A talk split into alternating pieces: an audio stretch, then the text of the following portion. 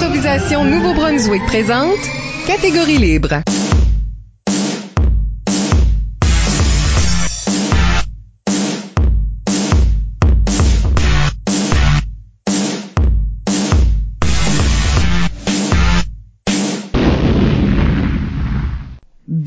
Bienvenue à Catégorie Libre, l'émission qui vise à enregistrer des entretiens avec les improvisateurs et les improvisatrices du Nouveau-Brunswick pour faire un survol de leur carrière et de leur démarche artistique, mais aussi de débattre les grandes questions qui entourent le jeu de l'improvisation. Au microphone, Isabelle Gauguin et à mes côtés, mon co-animateur, Michel Albert. Allô. Catégorie Libre est une production d'improvisation Nouveau-Brunswick que vous pouvez écouter en version podcast sur iTunes ou YouTube ou en version raccourcie sur les ondes, entre autres, de notre partenaire principal CKUM, le 93,5 FM à Moncton. Notre invité aujourd'hui est Justin Guitard. Oui, Justin débute sa carrière d'improvisateur en 2005 à l'école secondaire Nipisiguit de Bathurst.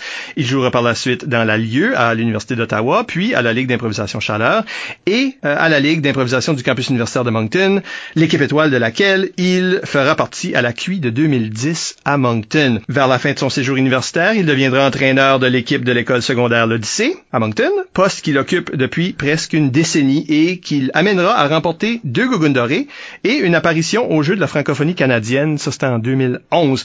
Régulier des finales, toutes ligues et événements confondus, préféré des matchs étoiles, enseignant, personnalité média, cinéaste, auteur, j'en passe, Justin Guitard, bienvenue à l'émission. Ben merci beaucoup tout le monde. Merci d'être là, Justin. On parlera avec Justin de sa carrière, de sa démarche artistique d'abord, et dans la deuxième moitié de l'émission, de la relation que les improvisateurs entretiennent avec le public. Et avant d'aller beaucoup plus loin, n'oubliez pas d'utiliser le hashtag ou mot-clic catégorie libre pour réagir à l'émission pendant que vous l'écoutez. Plusieurs d'entre vous ont déjà participé en nous suggérant des questions. Nous les utiliserons tout au long de l'émission. Euh, Justin, raconte-nous ça. Comment ça t'as commencé à faire de l'improvisation? C'est une bonne question. En fait, je vais, je vais vous dire, ça, ça a comme commencé en deux temps. Parce que, euh, bon, euh, Michel, tu l'as dit tantôt dans, dans l'introduction, j'ai commencé en 2005-2006, ça c'était ma douzième année, mais j'ai vécu quelque chose avant ça. Quand je suis arrivé en neuvième année à l'école secondaire Nébiziguit de Batters, je suis allé à une pratique, euh, aux auditions là, de l'équipe d'impro. Je suis allé à une pratique, puis évidemment, il y avait beaucoup de d'anciens qui étaient là, fait que j'ai plutôt regardé, tu sais, j'étais là, j'étais présent. J'avais trouvé ça intéressant. Et euh, je suis revenu chez nous le soir, et vers 8-9 heures, le téléphone sonne à la maison. Là, je réponds. Là, il y avait un... Ah, espèce de, de, voix quelque chose. Puis comme, oui, allô? C'est-tu Justin Guitard? Je suis comme, oui, c'est moi. C'était un gars de 12e année qui euh, était à, la pratique d'improvisation aussi, qui m'avait remarqué et qui pensait que j'étais homosexuel et qui avait comme un désir amoureux, une espèce de pulsion envers moi, là, là. Il m'appelle pour me dire qu'il me trouve comme am- amusant, hein, puis il me demande t'es-tu gay? Puis je suis comme non. Puis comme t'es sûr là. Puis comme non non. Comme je suis pas gay. Puis comme t'es sûr là. Puis il finit par jamais vouloir raccrocher. Et il m'a fait tellement peur que j'ai pas osé retourner après ça euh, essayer de l'improvisation avant la douzième année. Parce que moi c'était ma première expérience avec des gens euh, parce que je viens d'un petit village Pointe-Verte. On était je pense huit finissants en huitième année. Fait quand je suis arrivé en neuvième année d'une école d'au-dessus de 1000 personnes je veux dire j'avais jamais eu des contacts comme ça. Fait que ça m'a vraiment fait peur et finalement, en douzième année, à force de me faire euh, écœurer par les gens, j'ai fini par y aller. Et je suis allé passer euh, l'audition, je me souviens, une espèce de camp d'entraînement. Et euh, je connaissais rien à l'improvisation. On m'avait donné une improvisation dramatique à faire. Et moi, ce que je connaissais de dramatique, c'était du théâtre. Fait que moi, je l'ai pris vraiment là euh, comme une pièce de Molière ou quelque chose. Fait que quand j'ai fait cette impro dramatique-là, je me souviens, j'ai joué une pièce de théâtre. C'est comme « Ah, mais alors! » Et c'était vraiment comme ridicule. Ils m'ont quand même pris. Ils m'ont quand même pris parce que je viens de Batters et à Batters, à cette époque-là, les équipes étaient composées de ben, trois joueurs drôles qui punch, deux filles pour remplir la condition de la carte et quelqu'un qui a de la culture. Et euh, dans un monde idéal, la fille avait la culture, mais là, j'imagine qu'il y avait un besoin de culture supplémentaire dans l'équipe parce qu'ils m'ont pris, j'imagine, pour ça, pas parce que j'étais bon pour faire des punchs. Ça m'avait été clairement dit aussi que c'était ça mon rôle. Et euh, ben j'étais le joueur cultivé de l'équipe. On a eu une bonne saison cette année-là à Batters. On a fait les deux finales là, au régional puis au provincial. On a perdu en double prolongation au provincial dans un comptage qui avait été 76-76 en première prolongation à l'Odyssée de Moncton. Monsieur Michel Albert arbitrait. Je m'en Je pense qu'Isabelle était peut-être juge de ligne. C'est très possible. Je pense que je suis pas mal sûre que c'était moi puis Pinky. C'était Pinky était là pour suivre, C'est me ça, mais je peux pas me rappeler si moi j'étais l'autre. Je me rappelle que Pinky euh, me regarde puis elle fait comme, je, je crois que c'est moi qui a dit le chiffre en premier. Puis là, elle a eu le moment de, oh my god. J'ai-tu compté les mêmes couleurs? Ouais, puis je, me souviens, ça avait été un moment triste parce que cette improvisation-là, qui était notre prolongation, euh, je considérais qu'on avait fait une meilleure impro que l'autre équipe, ok, sur cette improvisation-là. Par contre, en la deuxième improvisation, l'impro de Dieppe était meilleure que la nôtre. Puis là-dessus, ils ont gagné le, le tournoi. Puis cette impro-là était meilleure. Je me souviens, c'est moi qui l'avais joué euh, de notre bar, la double prolongation. Euh, puis un joueur qui était entré puis qui m'avait embrassé en partant là. Euh, puis ça m'avait déstabilisé. C'était quand même mon premier tournoi provincial. J'avais eu de la difficulté à me ramener dans cette impro-là pendant ce match-là. Toi, l'improvisation secondaire, c'est beaucoup Ouais. à propos de harcèlement sexuel. Effectivement, je suis une, hein. je- je suis une grosse victime, mais je sais pas, j'étais tout petit, j'étais jeune, j'étais j'étais bohème, euh, je sais pas, ça devait attirer certaines personnes. J'avais trouvé ça très difficile parce que en plus sur le banc quand le match s'était terminé, j'avais un sentiment que c'était 5 à 3 je pense pour nous autres. Dans ma tête, on avait un point d'avance puis on gagnait, puis finalement c'était égal là, puis ça l'était vraiment. Quand le match a fini, quand t'as dit fin de match, moi j'étais comme on vient de gagner la gogoune, j'étais certain de ça. Puis quand il a dit c'est 5-5 ou c'est 4-4, ça m'a vraiment ça m'a fait quelque chose puis mais c'est quelque chose que j'aime de l'improvisation, tu sais, ça te fait passer par toute une gamme d'émotions. Ben, tu dis que tu avais l'impression d'être le, le 4-5e joueur dans l'équipe, mais Oui. t'as quand même fait jouer une, une double supplémentaire. Il y avait quand même foi en toi, là. Ben, je pense que j'ai surpris tout le monde. Parce que quand j'ai fait les auditions, je pense qu'on m'a clairement vu au départ comme un joueur de catégorie, comme un joueur de, tu sais, comme chanter c'était moi, rimer c'était moi, dramatique, surprenamment c'était moi. Ton premier gros Euh, prix, c'était plombier. là, Plombier fait du tournoi, Ouais. effectivement, au premier régional. Puis quand je suis arrivé à ce régional-là, qui était à Dalhousie, je pense que j'ai surpris tout le monde par le fait que je pouvais aussi être drôle. Je suis passé peut-être justement du... Dans ma tête, à moi, en arrivant au tournoi, j'étais le sixième joueur. Puis je pense que j'ai fini le tournoi en étant le deuxième, si c'est pas le premier joueur. J'ai eu, je pense, la première étoile en demi-finale, puis je pense j'ai eu la deuxième en finale ou tu sais comme j'ai vraiment eu un très très très bon premier tournoi. Je pense que j'ai monté dans l'échelon de l'entraîneur ou de l'équipe très rapidement. Fait qu'arrivé au provincial, les attentes étaient très élevées pour moi. Puis il y avait un deuxième joueur dans l'équipe aussi qui était à sa première année. Là. Puis lui aussi un peu, il y avait eu un autre bon tournoi. Puis les attentes étaient très hautes pour nous deux. Je me souviens, l'entraîneur avait choisi de pas me faire jouer un match le match avec Grand Saut parce que j'avais une espèce de petite idylle avec euh, une joueuse de l'époque. Et euh, il voulait pas que ça me déconcentre dans le match en tout cas. Puis je me souviens j'étais assis dans la salle puis il y a plein de gens qui venaient me voir. Pourquoi tu joues pas? Comme ça a pas de sens comme ça a pas d'allure. Puis ça a monté très vite. Je me suis retrouvé justement avec 7 8 matchs d'impro de tournoi en carrière à vie, à jouer une double prolongation devant euh, 150, 200 personnes. C'était une pression peut-être que je pouvais pas supporter. C'était est-ce que c'était un mauvais choix de l'entraîneur de me mettre moi? Il avait mis nos deux top joueurs, un et deux, pour la première impro de prolongation, puis ça avait pas payé. J'imagine j'étais l'autre version, là, l'autre choix. Il a peut-être essayé de brasser ses cartes. Je pense que c'est une des improvisations que je regrette le plus moi dans ma vie parce que je pense que c'est une gougoune qu'on aurait pu aller chercher puis l'équipe m'a fait confiance, l'entraîneur m'a fait confiance. Moi cette défaite là, je la prends. Autant qu'il faut qu'on perde en équipe, autant que celle-là dans ma tête à moi, c'est ma défaite. C'est ma faute, c'est mon erreur. C'est moi qui a perdu l'impro. Ben, faut quand même pas être trop dur sur nous autres mêmes, parce que des, Non, su- des c'est vrai. supplémentaires, puis encore plus des doubles Oui. supplémentaires, c'est dur à jouer. C'est Mhm. automatiquement euh, beaucoup plus compétitif, tout le monde est beaucoup plus agressif, puis surtout que dans le temps, on permettait des, des mixtes. Aujourd'hui, Oui, c'était une mix. Aujourd'hui, on oblige que ça soit une Mhm. comparée pour justement ces raisons-là, que c'est trop agressif, on passe toute l'impro à essayer de crier un par-dessus l'autre. Tu t'aurais pas fait embrasser. hein. C'est justement ça. C'est moi, c'était pas le stress puis les nerfs de faire ça. J'ai toujours joué devant le public depuis je suis tout jeune. À, pas de l'improvisation, mais tu sais, j'ai fait du théâtre, j'ai chanté, j'ai fait de la scène en masse. J'ai pas de choqué par stress. Je considère pas même que j'ai choqué. C'est que l'autre joueur m'a tellement, comme vous dites, attaqué. J'avais jamais vraiment vu ça dans une improvisation. J'étais tellement gêné que j'ai juste laissé l'autre parler tout le long. J'ai juste fait comme ok, ben comme fallait, comme je vais te suivre. J'ai eu peur. Pendant trois minutes, j'étais comme ben qu'est-ce que je fais, je l'embrasse de nouveau. Finalement, c'est mon capitaine qui est rentré de l'embrasser à son tour. Euh, puis là, ben ça, ça fait la fameuse improvisation classique dont on se touche, on se touche, on se touche, puis c'est pas drôle. là. Mhm. Mais j'imagine que l'autre a réussi à faire quelque chose avec ça, alors que je, je pense qu'il a dit deux phrases dans l'impro complet. Là. Non, t'as va- subi une insécurité adolescente. Oui. Non, non, mais t'as subi une insécurité adolescente que je pense Oui. qui est très normal, que ça aurait pu être, comme là c'était oui. gars-gars, mais ça aurait pu être gars-fille. Oui, oui, tu- absolument, Ça, ça rend, absolument. ça rend un jeune inconfortable, ces choses-là. Oui, absolument. Puis euh, on pourrait faire une émission complète à propos du bec. Oui. Le bec qui gagne une impro ou Oui, qui, oui. qui tue une impro Absolument. parce que c'est quelque chose qui arrive fréquemment. Oui. Oui. Puis les gens aiment des fois euh, récompenser l'audace, Oui. mais d'autres fois, tu sais, ça peut sembler comme un stunt. Ben moi, si t'embrasses quelqu'un, faut que tu l'embrasses comme si tu l'embrassais dans la vie. Fait que les gens qui se garochent puis c'est à pleine Ah oui. gueule puis Qui mettent la main qui mettent la la main ou qui sautent un sur l'autre. J'ai jamais embrassé personne moi de même dans la vie en bougeant les deux bras puis en y faisant shaker les les cheveux là. Ben, c'est oui, t'as fait ça une fois. C'est ça. je l'ai pas fait après. Fait que pour moi, si t'es pour embrasser quelqu'un dans une improvisation, faut que ce soit un, un beau baiser, un baiser doux, un baiser tendre, un baiser posé sur les lèvres.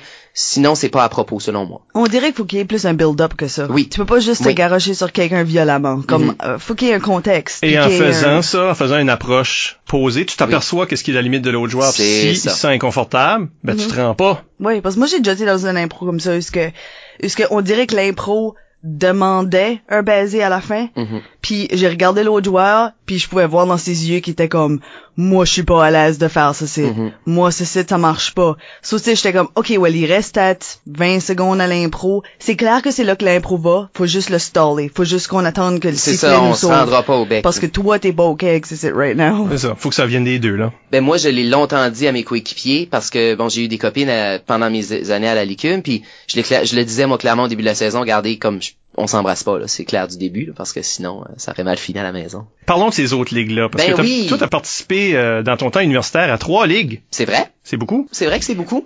Je suis allé à Ottawa à l'université ma première année, puis je suis vraiment parti moi à Ottawa sur un coup de tête. hein. J'ai décidé ça au mois d'août là, avant que l'université commence. Je me suis inscrit, je suis parti. J'avais aucune idée qu'est-ce que je voulais faire vraiment. Ben c'est pas vrai. Je savais qu'est-ce que je voulais faire, mais il y avait plusieurs choses qui m'intéressaient. Je suis allé à l'université d'Ottawa. Je suis allé en communication, puis peu de gens le savent, mais j'ai fait une mineure en théâtre à l'université d'Ottawa. Ah j'ai commencé en théâtre.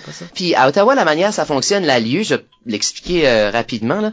Euh, ça marche un petit peu comme une équipe de hockey. Ça marche en concession. Fait qu'il y a un, un propriétaire de l'équipe qui est un directeur général. Il y a des choix au repêchage. Pendant la saison, ils peuvent faire des échanges. Puis ils ont le droit de signer des joueurs autonomes, c'est-à-dire des joueurs qui ne font pas partie de la ligue n'importe quand. Et ils ont le droit aussi de relâcher des joueurs. Ça veut dire de mettre fin à leur contrat. C'est-à-dire que je peux être dans une équipe, trois semaines après, garde Justin, c'est fini, t'es plus dans la saison de la lieu, par exemple. J'avais participé au camp d'entraînement de cette ligue-là. Et j'avais, moi, une des quatre directrices générales, de, il y avait quatre équipes, que je connaissais. C'était une ancienne joueuse de Batters, qui était là, que je connaissais.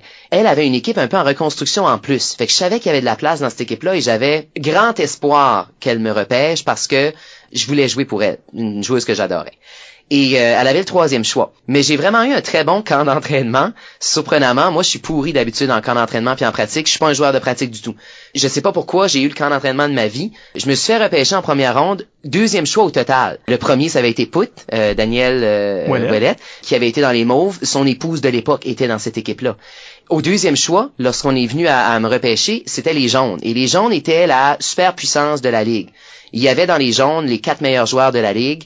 L'équipe étoile, c'était les jaunes plus une personne. C'était vraiment là, c'était la powerhouse. Ils m'ont repêché devant tous les joueurs de l'Ontario qui étaient là.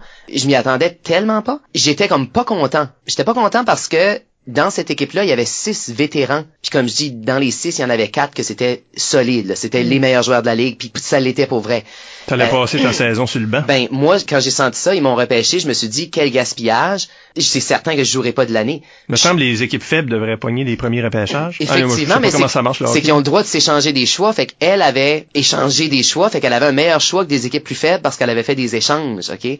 Finalement, au bout du compte, l'équipe s'est retrouvée à être moi, une autre crue qui ont repêché genre en quatrième ronde, puis les six vétérans. Puis là, j'ai eu comme une bonne nouvelle. Il y a une des vétérantes qui allait en stage pour le premier semestre. Fait moi, je me suis dit, ben, c'est correct, il va y avoir cinq joueurs. Moi, je vais être le sixième. Au pire des cas, il alterne moi puis l'autre recrue. Fait que je joue au moins la moitié des matchs. Tu sais, puis qui est quand même correct. Je suis une recrue. Moi, dans ma tête, j'étais là quatre ans, une évolution. Puis tu sais, je vais apprendre des bons joueurs. Fait que je joue le premier match. Ça va super bien. Je pense j'ai même une troisième étoile. Comme vraiment, ça va bien. Je joue le deuxième match. Ça va encore bien. Je joue le troisième match. Ça va bien. Là, je me disais, bon, c'est probablement moi le sixième joueur. Tu l'autre recrue va, va faire ce que j'avais peur de faire. Et là, l'entraîneur, j'avais eu un petit, un petit accrochage avec l'entraîneur, mais mini mini. Elle a fait une transaction. Elle a échangé un choix au repêchage contre un joueur vétéran finissant de l'université d'une autre équipe. Fait que là, on se retrouvait à ajouter un sixième joueur devant moi dans l'équipe. Et j'ai pas joué pendant des mois. Les gens me connaissent, je suis quelqu'un qui s'entend très bien avec tout le monde, je suis quelqu'un qui est ouvert, je suis quelqu'un qui est prêt à, à bien des choses. Mais je pense que je suis capable quand même de dire ce que je pense. Et j'étais allé lui dire à l'entraîneur de l'époque, j'étais allé lui dire, garde, je comprends pas pourquoi tu fait cet échange-là. Puis je considérais pas que le joueur était meilleur que moi en plus. Comme c'est pas comme s'il manquait quelque chose à l'équipe. On n'avait pas perdu une partie, on allait super bien. Puis je pense qu'elle m'a laissé sous-entendre que la seule raison pourquoi elle m'a repêché, c'est pour pas que les autres équipes me prennent, puis que les autres équipes soient plus fortes. Fait qu'elle m'a repêché pour pas que les autres équipes puissent m'avoir. Euh, fait que je me suis dit, bon, c'est tout ça de l'impro, c'est comme ça ça fonctionne à l'université? Et euh, je lui ai demandé, j'ai dit, garde, relâche-moi. Tu sais, il avait le droit de faire ça. Je dis, relâche-moi, puis je signerai comme joueur autonome avec une autre équipe. L'équipe de mon ami était prête, elle, à, me prendre. Euh, elle avait cinq recrues, je pense, sur ses huit joueurs. Comme elle avait besoin de joueurs avec j'avais pas nécessairement beaucoup d'expérience, mais j'étais quand même d'un calibre respectable. Et euh, elle a refusé toute la saison. Je lui ai demandé à toutes les semaines, puis elle a refusé de, de m'échanger, elle a refusé de me relâcher. si bien que j'ai joué sporadiquement jusqu'à la fin de la saison. On a gagné cette année-là. Comme, je veux dire, je peux pas y enlever ça. Là. Elle a bâti une équipe gagnante. Ils ont gagné le titre. J'ai gagné, j'ai ma médaille. Mais j'avais été insulté parce qu'en finale, elle a fait jouer tout le monde. La joueuse qui était revenue du stage, le, la recrue qui était en dessous de moi, qui avait pas joué un match de l'année. Elle a fait jouer huit joueurs, sauf moi. Euh, elle m'a même pas fait jouer. J'avais été énormément insulté et moi j'arrivais justement de mon passé au secondaire où est-ce que j'avais monté les échelons rapidement, où est-ce que j'étais un joueur quand même prenait beaucoup de temps de glace. Moi je suis un joueur qui joue beaucoup dans un match. Et là je me suis retrouvé au deuxième semestre à jouer peut-être une partie dans le semestre au complet j'ai tellement détesté ça que quand je suis venu à Moncton l'année d'après, c'est pas pour ça que je suis parti d'Ottawa, mais quand je suis venu à Moncton l'année d'après, j'ai refusé de jouer à la Licume. J'ai pas joué la saison suivante.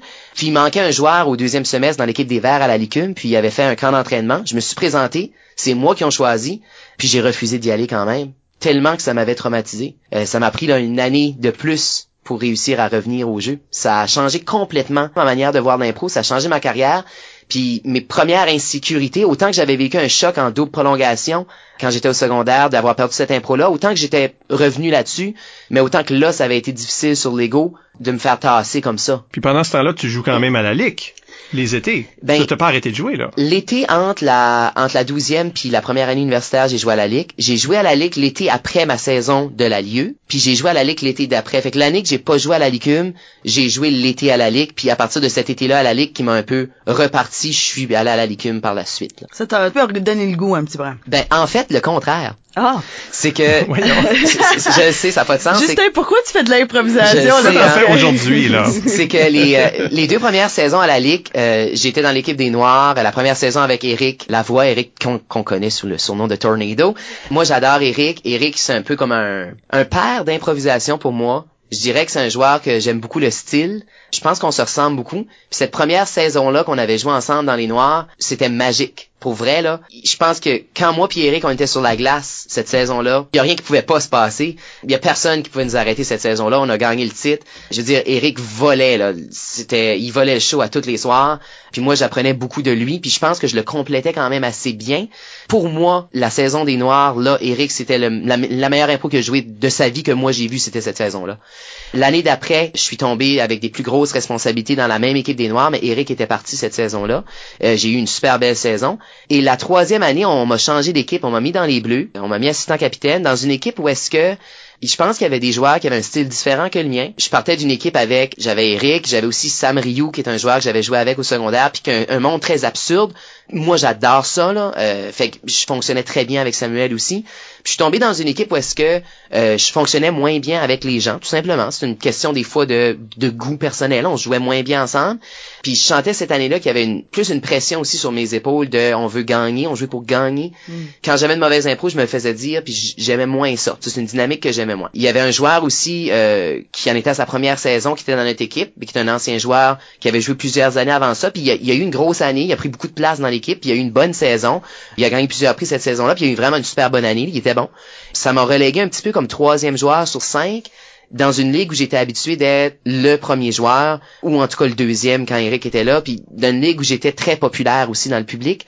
Puis cette saison-là, j'ai eu beaucoup moins de temps de glace. J'ai pas eu une bonne saison, puis je pense que j'ai eu envie de montrer que j'étais capable de faire autre chose, que j'étais pas fini parce que c'était l'année que j'avais pas joué de l'année. J'arrive à la ligue, j'ai pas une grosse année. On gagne quand même le titre, on a quand même gagné. Je suis revenu à la Licume, je pense, pour prouver au public que j'étais plus que ça. Je savais que je pouvais faire plus que ça. Je voulais pas arrêter sur ça. Parce que t'as fini par jouer à la Licume comme cinq ans, là. Effectivement. J'ai joué cinq ans à la Licume. Euh, parce que j'ai fait deux bacs, euh, fait que j'ai pas joué ma première année, mais j'ai joué les cinq années après ça. À la Licume, ça a été plusieurs expériences. J'ai goûté un petit peu à deux époques. J'ai joué avec Isabelle. Oui. Je pense que la première année que j'étais là avec Isabelle, il restait pas mal juste Isabelle, euh, Fred Melançon, qui avait eu de l'expérience déjà, qui avait joué l'année d'avant dans la révolution de la licume, ou je sais pas comment vous appelez ça, là, la licume 2.0 ou 3.0. euh, Il y a un nom pour ça, là. Phase deux. deux. Ben, c'est ça, là. Il y avait des restants de la phase 2 ou du début de la phase 2, en tout cas. J'aime quand t'as juste laissé struggler train ça. tous les chiffres. Merci. Euh, puis c'était une année où il y avait beaucoup de joueurs recrues euh, qui revenaient du secondaire, tu sais, euh, Dave Lausier, Dave Doucette, euh, c'est l'année S- Sam Rioux, Jonathan Savoie de Hamilton, euh, moi, puis c'était la première année de Luigi, de Joe McNally, fait que c'était une, une grosse première année avec beaucoup beaucoup beaucoup de joueurs qui étaient habitués d'être des top 1, top 2 dans leurs équipes. Ça a donné des équipes qui étaient pactées. En tout cas, la note, euh, nous autres les rouges, je me souviens, Jonathan, David Doucette, Jonathan Hamilton, c'est le joueur qui jouait le plus, Dave à Batters, c'est le joueur qui jouait le plus, Joe McNally, qui était quand même un, un très bon joueur d'improvisation, moi et euh, France Courtemanche, qui était une joueuse d'Edmundston, qui était une joueuse importante d'Edmundston, elle était la capitaine, ouais. d'Edmundston. Fait que je suis arrivé dans une équipe où on était, dans le fond, cinq gros, gros joueurs. On a eu, j'ai eu du plaisir. Ça a été une belle équipe, mais ça fonctionnait pas parce que on se mangeait toutes. On n'a jamais pu créer une chimie d'équipe parce qu'on voulait toutes. Tout le monde est habitué d'être Oui, le gros joueur, fait qu'ils sont pas habitués, comme un petit peu comme tu disais Oui. au sujet de la ligue, quand t'es habitué d'être le Mhm. joueur qui prend le plus de place ou que tu sais, qui joue Oui, le 5 impro sur 8 ou quelque Mhm. chose de même, puis tout d'un coup t'en fais deux. oui. C'est débalançant pour des joueurs, ça. Ben, t'en fais pas deux. T'en fais quand même 5-6, mais tout le monde Tout est sur la monde glace en même c'est temps. Tout le monde en train de ça. puncher dans l'arène. Parce qu'il y a pour- personne qui, Ouais. il y a pas de leader. C'est ça. Ouais. Puis je pense que cette année-là, moi et France, euh, on a pris un peu de retrait, je pense. On a laissé un petit peu plus la glace aux trois autres. On s'est retrouvé dans un rôle plus de soutien, rôle auquel j'étais pas vraiment habitué, même si au départ, quand j'ai commencé à faire de l'impro, c'est c'est dans ça qu'on m'avait étiqueté. Sauf que moi et France, on était un peu le même genre de joueurs de soutien. Tu sais, on parle de chanter, de rimer, de dramatique. On était vraiment dans la même case. Fait qu'en plus de ça, on- Tu dédoublais un tu- petit on peu. là. dédoublait en plus. L'équipe avait mal été construite, je crois, cette année-là. Moi, j'aurais pas construit une équipe comme ça. Mais je veux dire, tout le monde a sa manière de construire une équipe aussi, puis on, on pourra en reparler. là. C'est immensément important construire une équipe. Puis je pense que cinq gros joueurs ensemble, ça marche pas, jamais, ça marche jamais. Ok? Parce qu'éventuellement, t'as pu créer tes propres équipes dans Absolument, cette ligue-là. là. absolument. J'ai été capitaine pendant quelques années à la Licume et je te dirais les quatre saisons après ça, on a gagné trois fois sur quatre le titre. Quatre saisons que j'ai adorées. Avec J'ai- des équipes qui semblaient underdog. Oui. Deux, oui. Ma dernière saison surtout, c'était voulu moi. J'ai joué pendant deux trois saisons avec Ludger. On avait quand même une assez grosse équipe. Ludger Beaulieu, Marc Bernier était là, Joël Martin. On avait une bonne équipe, mais il y avait une chimie dans cette équipe-là Mhm. qui était vraiment incroyable. Puis on se partageait très bien le temps de glace. Puis autant que Joël puis Marc Bernier étaient deux gros joueurs d'improvisation, c'était deux grands joueurs. Autant que c'est pas des joueurs qui jouaient 7-8 impros par match. Puis c'était des joueurs qui étaient excellents dans leur rôle. Puis avec moi et Ludger, ça complétait tellement bien cette équipe-là. Puis je dis, on a eu énormément de succès. Moi, c'est l'équipe que j'ai préféré jouer dedans, c- c'est celle-là. Puis avec Ludger aussi, j'ai créé une chimie. Puis tu sais, je parlais avec Eric à quel point j'ai jamais joué avec Eric, mais j'adore et jouer avec Ludger. Toutes les impros que je me souviens de la licume, je les ai joués avec. Là. La dernière saison, ben, j'ai perdu Ludger. Je me suis fait une équipe avec des gens avec qui j'avais envie de jouer. Tout le monde nous disait l'équipe est trop faible. Même quand on est venu à faire la division de l'équipe, je me souviens comme les gens essayaient de me passer un autre joueur. Non, non, prends ce gros joueur-là pour t'ajouter dans l'équipe. Puis, mais moi, j'ai jamais cru dans le gros joueur, puis dans le ce joueur-là est bon, puis ce joueur-là est pas bon. C'est une question de chimie d'équipe, c'est une question de gestion du banc beaucoup. Puis je pense cette dernière saison-là, j'ai joué un peu comme joueur-entraîneur. J'ai beaucoup moins joué que mes saisons précédentes. La preuve, je pense, cette année-là, joueur le plus utile, c'est trois joueurs de mon équipe qui ont gagné et, et pas moi. Puis habituellement, c'est un, prix pour lequel il faut que tu joues quand même pas mal. Ça va être les impros jouer un peu. Puis je pense c'est les trois filles qui jouent avec moi qui sont allées chercher. En tout cas, au moins deux des trois avaient été chercher deux des trois places. Fait que je leur avais cédé un peu plus la place, mais j'avais joué cette espèce de rôle de capitaine, entraîneur, de tout le monde à sa place, tout le monde a son rôle, tout le monde est utilisé dans ses forces. Puis c'était la clé de cette équipe-là. Cette équipe-là était une équipe extrêmement forte, mais sur papier, c'était probablement l'équipe la plus faible de la ligue. Mais pour moi, ça veut rien dire parce que j'avais été dans des équipes qui étaient sur papier la plus forte de la ligue, puis on s'était fait défaire. Fait que ça veut rien dire ça sur papier là. Ouais, sur papier, Ouais. et jamais une C'est pour ça qu'on le dit. Oui. Quand tu dis sur ça, papier, ben pourquoi oui. tu dirais sur papier? Ça, c'est l'équipe la plus forte. Point. Point. ça. Ouais, Sur oui. papier, ça veut pas... Ça veut rien vrai, dire. Ça veut dire qu'il y a un risque, mais aussi ça va, ça peut aller either way. Ça veut dire que ces joueurs-là individuellement ont des bonnes statistiques. Ces, ces joueurs-là individuellement ça, ont eu des succès. Oui. Si tu regardes chacun de ces joueurs-là. Mais comme un tout, c'est dur à dire. C'est ça. Puis l'impro, c'est vraiment pas du tout. Puis j'ai fait jouer beaucoup de filles cette, cette, année-là. J'ai toujours voulu, quand c'est moi qui sélectionnais mes équipes, c'était majoritairement des équipes avec des filles. Comme entraîneur, il y a pas une année que j'ai eu plus de gars que de filles. Euh, j'ai toujours adoré jouer avec des filles. Autant que j'ai parlé que Tornado puis euh, Luigi sont probablement mes, mes top 2 favoris avec qui j'ai joué. Autant je joue mieux avec des filles, c'est un univers dans lequel je me trouve mieux, puis je trouve que je complète mieux des joueuses féminines aussi. Ben, je trouve ça Ouais. intéressant parce que justement, je, je l'a- je l'avais noté parce que je m'ai rappelé que, tu sais, toi, t'as une réputation pour vouloir jouer avec des filles. Oui. Puis surtout, ça, c'est Oui. intéressant qu'on parle de des équipes qui sont perçues comme plus faibles. Toi, tu choisissais des équipes de filles Mhm. quand ça, c'était perçu comme faible. Oui. C'est juste, ah, ben, t'as 4-5 filles sur ton équipe, ben, ton équipe doit pas être Mhm. très bonne comme ça. Puis on se faisait appeler l'équipe des filles, là. Oui. Ouais. Moi, j'avais pas cette occasion-là parce qu'il y a pas assez de femmes dans mon temps, si tu Oui. veux.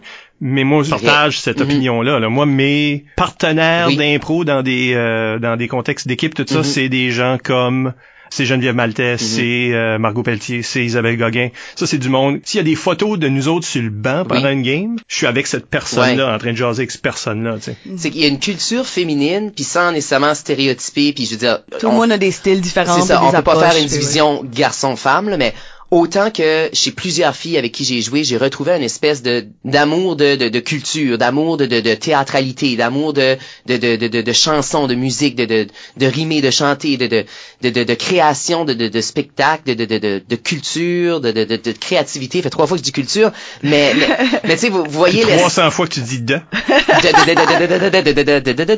mais, mais vous voyez qu'est-ce que il y a une essence féminine qui est beaucoup moins punch, qui est beaucoup moins euh, attaque pour faire rire. Puis pour moi, l'improvisation, c'est beaucoup dans la construction, c'est dans la création d'histoires, c'est dans la création de personnages. Moi, j'aime qu'il y ait une montée. On parlait tantôt du baiser rapide, là, mais moi, j'aime qu'il y ait une montée dramatique dans quelque chose. J'aime qu'il y ait un, point à l'histoire. Puis autant que je suis un joueur très absurde, puis que parfois, tu sais, je peux détruire beaucoup d'éléments qui, qui ont été bâtis, puis je le sais. Mais autant que pour moi, rentrer puis puncher, moi voir un joueur passer sur le banc, arriver, faire un punch, s'en aller, là, je déteste ça. Il y en a qui vont trouver ça super drôle, comme ah, ah, il est rentré faire un punch. Moi, je trouve pas ça drôle. Puis un joueur qui va être avec moi, puis que la seule chose qu'il essaie de faire, c'est puncher sur ce que je dis, j'ai aucun plaisir à jouer avec cette personne-là. C'est peut-être pour ça que j'ai plus de difficultés à jouer avec certains gars, parce que les gars ont tendance, puis je relative encore, mais les garçons ont tendance souvent à vouloir plus viser le punch puis le rire. Je veux être drôle, je veux être punché, mais, mais pour moi, c'est pas ça le point de l'impro. Ben, je pense qu'aussi, tu sais, moi pis toi, on vient tous les deux Mhm. d'une génération où est-ce que c'était poussé comme Oui, ça. absolument. Les, les gars étaient genre un petit peu breedés pour être Mhm. ce, ce comme punch là, rentre, punch, sort, genre de, de vibe là, tu sais. L'humour Mhm. Oui. était très développé dans ce sens-là. Nous autres, le caucus, c'était soit drôle, go, là. Fais un punch, là. Comme c'était ça que c'était, nous autres. Ils nous embarquaient, puis let's go, punch. Mais moi, je suis, autant que je peux puncher, autant que c'est pas, j'aime pas rentrer dans une impro, faire surtout une... que tes premières expériences sont euh, à ESN, Oui. la LIC, puis euh, la, La LIEU, Lieu. trois entités d'impro Oui. qui sont très axées sur Le punch. l'humour, puis Oui. que- de, de, de rendre ça un show d'humour beaucoup Absolument. plus qu'un show de variété. Ben, je, Absolument. je me demande aussi si c'est parce que dans ce temps-là, vu que les gars étaient tellement euh, le point focal quand ça venait à de l'humour, Mhm. que les filles étaient plus là pour de la construction, Oui. pour du background, Mhm. fait que ça développait des femmes qui étaient beaucoup plus anglais pour de la construction, qui respectaient ce qui était bâti, qui, qui soulèvent beaucoup des affaires que tu mentionnes que t'aimes de ce jeu-là. Mhm. Si un breeding était annoying pour toi, c'est naturel que tu vas vers, vers l'autre, vers le contraire, ouais. ouais. Puis on se souvient quand on jouait au secondaire, quand les filles rentraient majoritairement du temps, c'était la chanter, c'était la rimer, Mhm. c'était la dramatique, c'était la fille seulement, ou c'était pour jouer la fille dans l'improvisation, ou ce que le gars, tu sais, le personnage de la fille à cette époque-là, c'était la fille un peu nunuche qui est comme ah il m'a trompé, il a couché avec l'autre, mon tape, tu sais comme c'était ça le personnage que la fille jouait. Je trouvais que c'était tellement réducteur, puis j'ai toujours lutté pour ça, puis ça fait 9 ans, 8 9 ans que je suis entraîneur au secondaire j'ai jamais pris une fille pour jouer une, tu sais, j'y dis pas, tu joues la fille là-dedans. Jamais, comme, c'est certain que des filles vont jouer des filles parce puis des gars vont jouer des gars puis des filles vont jouer des gars puis des gars, mais rentre faire la fille, jamais. Puis ça a été réducteur beaucoup puis je suis content que c'est plus ça du tout aujourd'hui. Puis moi les joueuses qui me font le plus rire dans le circuit secondaire présentement, c'est des filles. Je suis très heureux de ça. Très très heureux. C'est une de mes plus belles, pas réalisations comme entraîneur, mais que j'ai pu avoir la chance d'entraîner des filles qui sont devenues des très bonnes joueuses d'impro. Moi pendant plusieurs saisons dans mes équipes, la joueuse 1 c'était une fille. Moi je trouvais ça bon. c'est une responsabilité qui vient avec un, un entraîneur, tu sais, Oui, de voir toutes ces affaires sociales là qui existent aussi, les Mhm. bornes de pression, puis les, Oui. Surtout en humour, c'est quelque chose qui est très euh, Mhm. très important. C'est que- un monde masculin. Si on recule un petit Oui, peu, excusez. parce que là, on est en train d'embarquer dans ta carrière d'entraîneur, Oui. on s'y glisse, puis je suis content d'y de me rendre, mais il y a une question qu'on devrait poser par rapport aux coupes universitaires, parce que Oui, oui, oui. dans le trajet de l'université, la coupe universitaire est un incontournable, Mhm. ou peut-être que c'est incontournable finalement, parce que toi, t'en as joué une Oui. Sur une possibilité de Cinq. 5. Tu t'es fait sûrement demander d'être dans des équipes étoiles après celle-là. Avant aussi. Et t'as toujours refusé. T'as juste joué ici à Moncton. Est-ce que c'est un regret? Peut-être. Je pense que j'aurais pu faire l'équipe universitaire là, sur les cinq ans facilement quatre fois. Il y a peut-être juste la première année où est-ce qu'on était beaucoup de nouveaux joueurs, puis là, ça aurait été peut-être question de qui on préfère mettre dans l'équipe. J'avais eu une bonne saison, mais il y aurait eu au- d'autres joueurs qui auraient aussi pu être là que moi. là. Mais je pense que les quatre saisons après ça, j'aurais pu faire partie de l'équipe. J'ai dit non à plusieurs reprises. Je sais pas. C'est que moi, je voyais ça. Puis je veux pas être péjoratif. Moi, je voyais la QI comme un événement où est-ce que c'est un gros trip de gang. On s'en va, on a du fun. Sais, on joue à des heures très tôt, très tard. On, on sort, on boit, on se couche tard. On, tu sais, moi, je le voyais un peu comme un party de cuisine, un party de famille. Je sais pas, je suis quelqu'un de réservé, je suis quelqu'un de gêné. Puis moi, cet esprit-là de on sort en gang, on fait la fête, on a un gros groupe, on a du plaisir. J'ai pas de plaisir là-dedans, moi.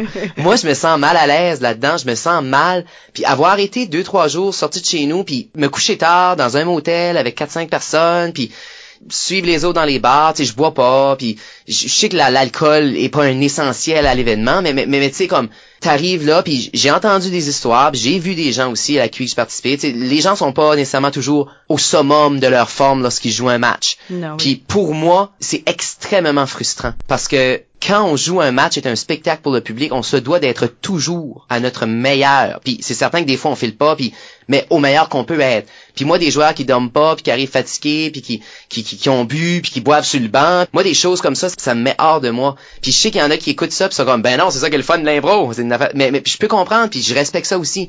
Mais moi je me sentais pas à l'aise là-dedans. Je me sentais pas à l'aise de m'en aller à insérer une ville québécoise, sortir tard, puis, boire, puis, puis même pas boire, regarder les autres boire, puis jouer avec deux trois joueurs qui filent moins, puis jouer contre une équipe que les joueurs ont, ont veillé jusqu'à 2 heures du matin, j- j'avais aucun plaisir. Je voyais pas le, le but de ça, n'eût été de gagner la QI, mais je pense que j'étais pas assez compétitif que je voulais pas ajouter ça à mon tableau de chasse. J'ai eu une super belle expérience, par contre, euh, c'est c'est pas vrai. Euh, j'ai j'ai eu une expérience. j'ai eu une expérience par contre à la QI quand il est venu à Moncton. Quand ils m'ont demandé d'être dans l'équipe à Moncton, j'ai accepté parce que c'était à Moncton. Pas de voyage. Pas de voyage. Euh, j'avais pas besoin de sortir. J'ai quand même couché à l'hôtel, mais tu sais c'était moins pire. J'étais à la maison, puis c'était moins pire. Sauf que cette année-là, je sais pas pourquoi. Je sais pas qu'est-ce qui s'est passé dans la composition de l'équipe, mais je pense que ça fonctionnait pas. Je me suis retrouvé huitième joueur moi de cette équipe-là, alors que il y avait des joueurs qui étaient sur le banc à tous les matchs qui, selon moi, apportaient pas plus à l'équipe que moi j'apportais. Puis je trouvais que j'avais des forces que je pouvais amener, surtout à ce niveau-là, parce que moi, tu sais, j'ai joué un an à Ottawa contre des gens qui venaient d'Ontario puis du Québec. Quand il y avait des joueurs invités des fois à la Ligue ou même à la j'ai toujours très bien fonctionné, moi, avec des joueurs québécois puis ontariens. C'est, c'est, il y a beaucoup de vocabulaire, il y a beaucoup de culture, puis je dirais que ça fait partie de mes forces. Pour une raison X ou Y, je me suis retrouvé à pas jouer les deux premiers matchs de cette QI-là. Je me suis retrouvé assis je pense que j'aurais apporté une variété à cette équipe-là. Je dis pas que j'étais meilleur que les autres joueurs, j'étais différent. Puis il y avait deux, trois joueurs sur le banc qui étaient un peu le même style. C'était comme deux fois le même style, un- je dirais sur le banc, un peu. Isabelle était capitaine de cette équipe-là, entre autres. Oui, oui. Puis je suis d'accord, c'était une weird Oui. équipe. Je pense que c'est un petit peu symptomatique de ça que tu disais plus tôt, où est-ce que Mhm. euh, les équipes étaient tellement weird dans la licume, c'était Mhm. tellement juste les capitaines de toutes les équipes de la Oui. province qui se sont toutes retrouvées à l'université en même temps.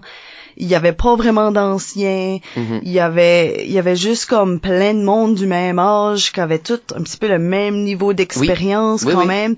Puis ça fait en sorte que si on choisissait comme disons quelqu'un qui aurait choisi les meilleurs joueurs de la ligue, Oui. serait retrouvé avec juste des guns, Mhm. des guns puis moi. C'est ça. Puis euh, puis c'est ça, c'est un petit peu débalancé, Oui. tu veux, veux pas. Puis c'est triste parce que quand j'ai joué le troisième match, j'ai joué le troisième match. Là après ça, j'imagine quelqu'un a allumé. là. J'ai joué la demi, j'ai joué la finale. Euh, une fois que j'ai eu la chance de jouer, on m'a gardé sur l'équipe, puis sur le banc. Puis on a perdu en finale ce- cette QI là. là. Mhm. Euh, c'était assez serré aussi en plus. Ouais, on a Euh, perdu comme c'était un point ou c'était presque rien. même. Mais tu sais, j'ai eu du plaisir dans la deuxième partie du tournoi. Mais disons que les deux premiers matchs, c'est pas le fait de pas jouer, c'est le fait de sentir que l'équipe aurait été différente avec moi sur le banc. Puis je veux dire, on s'est rendu en finale, il y a pas de décision comme c'est le meilleur qu'on pouvait faire. Fait que j'imagine qu'au bout du compte, c'était les bonnes décisions à prendre. Mais, mais tu sais, j'ai toujours eu cet œil-là de construction d'équipe. Je pense d'entraîneur. J'étais entraîneur à cette époque-là déjà, moi, au secondaire. Fait que j'ai toujours eu cet œil-là de c'est pas les meilleurs six que tu pourras avoir sur ton banc. C'est Mm. pas c'est pas la composition optimale de notre ligue. Notre ligue est pas représentée de manière optimale à ce moment-là. Les joueurs étaient aussi bons, mais c'est une affaire de composition. Ouais. Ben, t'avais déjà un regard d'entraîneur sur l'équipe que tu jouais dedans. Oui. Fait que t'avais un petit peu comme un, un regard externe que tu pouvais actually critiquer Mhm. un petit peu la structure. Parce que, Oui. justement, tu cares beaucoup about la chimie d'équipe puis la, le ballon en termes de Mhm. sorte de joueur. Fait que si ça, c'est quelque chose que toi, tu cares about comme entraîneur, puis là, tu te retrouves à joueur dans une équipe, t'es comme, well, c'est comme insatisfaisant parce que je sais Oui. comment ça, ça se répare. C'est un Mhm. peu la thématique de ton trajet jusqu'à maintenant, c'est-à-dire t'as as un regard d'entraîneur, Oui, puis t'as- oui. puis là évidemment tu racontes ces histoires-là Avec du recul, avec, avec, oui, effectivement. avec une tête d'entraîneur Oui, maintenant. oui. Dans le temps, peut-être que c'était moins. euh, Mais le thème récurrent, c'est un peu euh, être mal coaché. Ben, sans lancer de flèches, puis sans Non, viser non, personne, mais sans- mais c'est vrai comme- que j'ai vu beaucoup de mauvaise gestion d'équipe. C'est vrai que j'ai vu beaucoup de mauvaise gestion d'équipe, puis c'est pas nécessairement la faute des entraîneurs. Puis, tu sais, c'est- des fois, c'est une affaire de circonstances, c'est une affaire d'amitié, c'est une affaire de... Puis des fois, tu sais pas comment ces joueurs vont, euh, tu sais, tu fais, ah, ben, joueur là va compléter ça, puis là, tu dis, oui, c'est pas, ça. pas de même du tout qui joue. Oui, Oui, puis je peux bien coacher Isabelle, puis en- Effectivement. de la même, en, en faisant rien de différent, mal te coacher. Oui, là. absolument. Mais c'est ça, toi t'as vécu une gestion qui te faisait pas. Ça a pris- ça m'a pris longtemps pour trouver une gestion qui me plaisait. Quand je l'ai trouvée, j'étais capitaine et je, gé- gérais l'équipe. C'était toi. ouais. C'était moi la ça. gestion que j'aimais. Dirais-tu que et euh, Jean-Sébastien Arsenault là sur Facebook nous demandait justement Ah, mon Dieu, une question, hein, j'aime ça. joueur de Tracadie. Ben oui, on le reconnaît, il m'a donné une photo de graduation. Wow. Alors, comment la transition, lui demandait comment la transition entre être un joueur et un coach s'est faite, mais là, on, Mhm. on l'entend là. Oui. On, on voit comment c'est en train de se passer. Oui. Et aussi, quel des deux tu préfères? Donc, allons dans le côté entraîneur, vu que ta tête est déjà là. Je préfère de loin être entraîneur. Ah oui, de loin. De loin. C'est incomparable. OK? La seule chose qui me tue d'être entraîneur, c'est que ça me ronge de pas pouvoir être dans l'arène puis de faire qu'est-ce qui est dans ma tête puis que je sais que ça fonctionnerait. Puis quand je trouve des joueurs que tu le regardes le joueur puis il te comprend puis il va faire exactement qu'est-ce qu'il sait qui serait bon là puis ça fonctionne puis c'est c'est wow ça j'adore ça.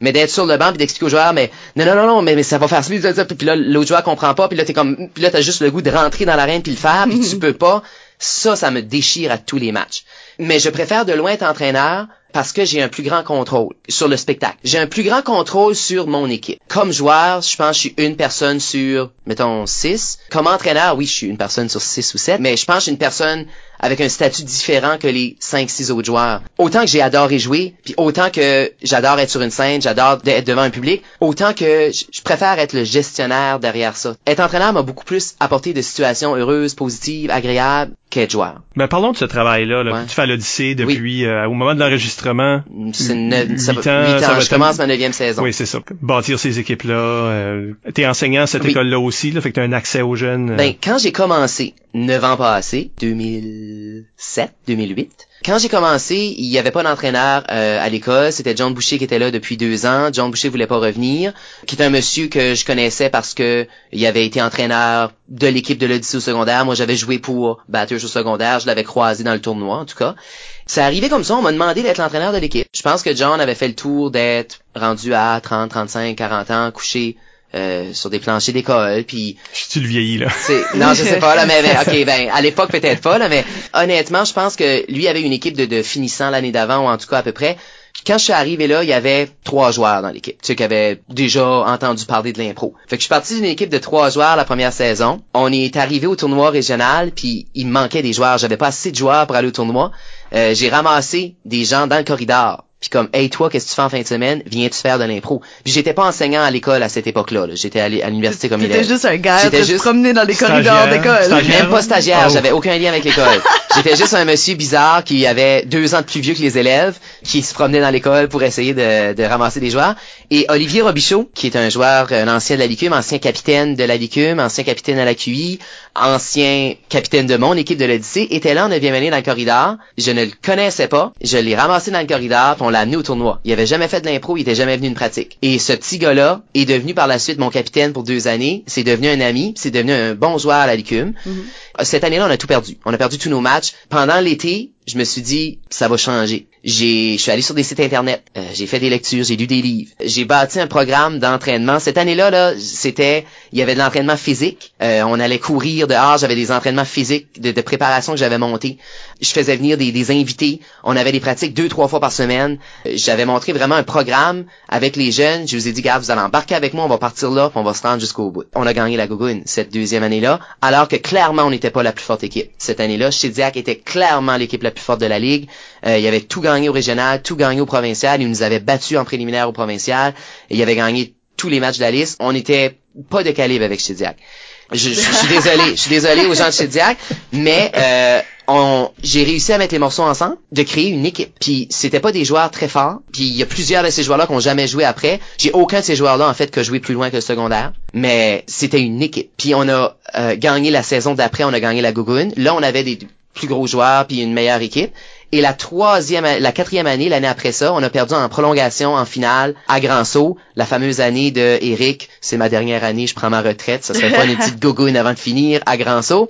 Euh, fait en prolongation, quand ça a été au vote du public, s'entend que c'était bleu euh, Grand était bleu, c'était marre et bleu euh, dans la foule, et avec raison. Je veux dire, il méritait sa gogoune. On a eu un petit creux de vague, on a fini cinquième deux années de suite, avec des équipes qui pour moi étaient très fortes. Les deux années que j'ai fini cinquième, c'est deux années que j'aurais dû, ou plus en tout cas, qu'on était dans les équipes qui auraient pu gagner la gogoune. J'avais plusieurs gros joueurs qui ont joué à l'université après. Pour moi, ça a été deux années de déception. Comment tu trouves ça, euh, gérer une équipe qui est, qui est en train de perdre un tournoi? Moi aussi, j'ai déjà eu des mhm. équipes que, tu sais, on va à des tournois, on perd tous nos matchs.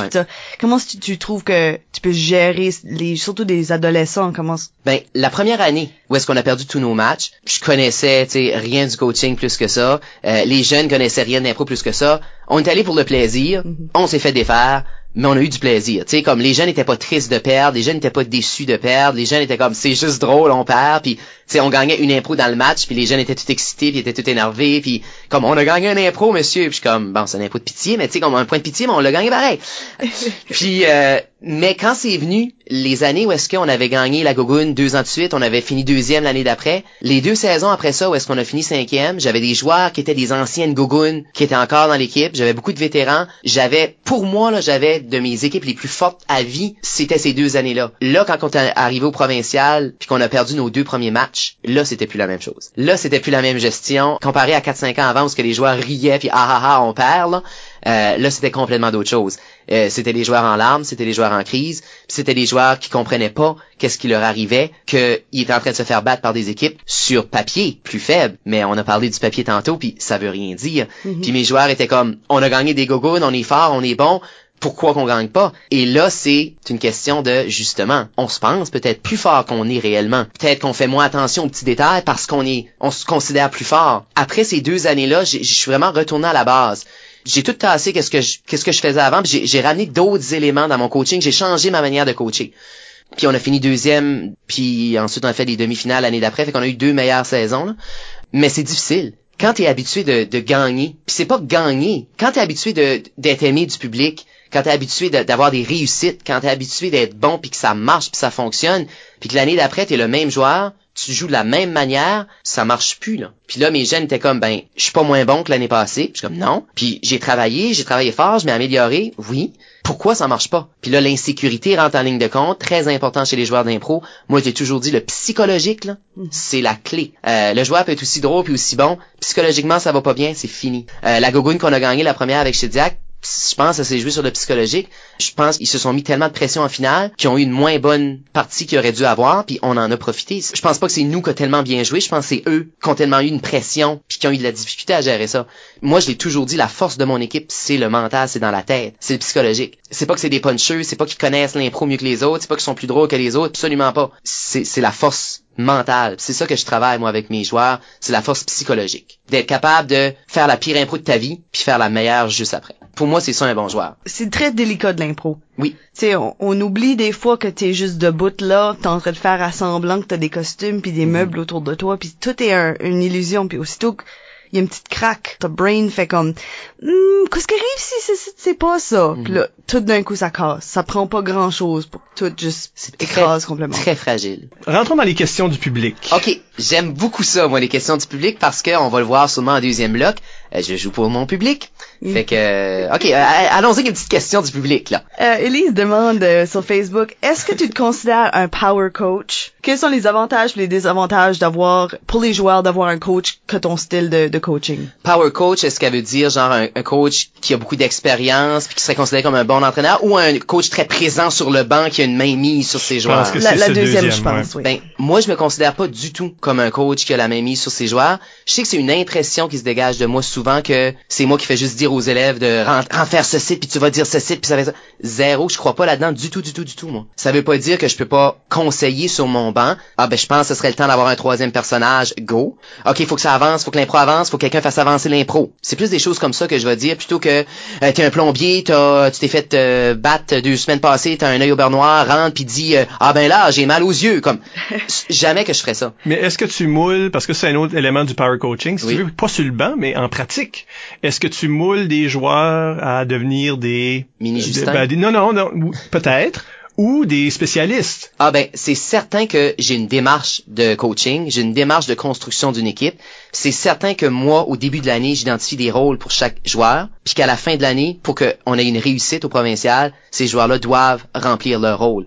C'est certain que moi, je bâtis ça comme ça. C'est comme une équipe de hockey, t'as ton centre de troisième trio, c'est lui qui fait les mises en jeu dans le territoire défensif quand il reste 30 secondes à la fin du match. C'est pas ton joueur de premier trio qui fait ça. Fait que- Es- Es-tu obligé de retenir du monde, euh, je sais pas, là, qui aurait des ambitions de, de Oui. dépasser les Oui. bornes du? Oui, puis c'est puis ça c'est difficile. Sais le joueur parce que je l'ai été là, tu sais, le joueur qui dit ben moi je pourrais être la star de cette équipe-ci. Moi je suis bon puis moi je suis drôle. Comment ça se fait que c'est lui qui a l'utilité d'être Tu sais, je vais pas nécessairement le dire aux joueurs, tu sais toi ton rôle c'est ça, toi ton rôle c'est ça puis devant les autres, tu sais, j'ai des discussions un à un mais je vais pas dire à toute l'équipe OK, le moteur principal c'est lui là, tu sais, je vais pas faire ça. Mais, mais c'est certain que moi, dans mon équipe, j'ai mon joueur qui est mon spécialiste du troisième personnage. J'ai mon joueur qui est mon spécialiste de telle catégorie. J'ai mon joueur que, en comparé, il va leader. J'ai mon joueur qui est en mix, c'est lui que je rentre le plus souvent en moteur. Puis pas tout le temps, là. Tout le monde peut jouer toutes sortes de rôles.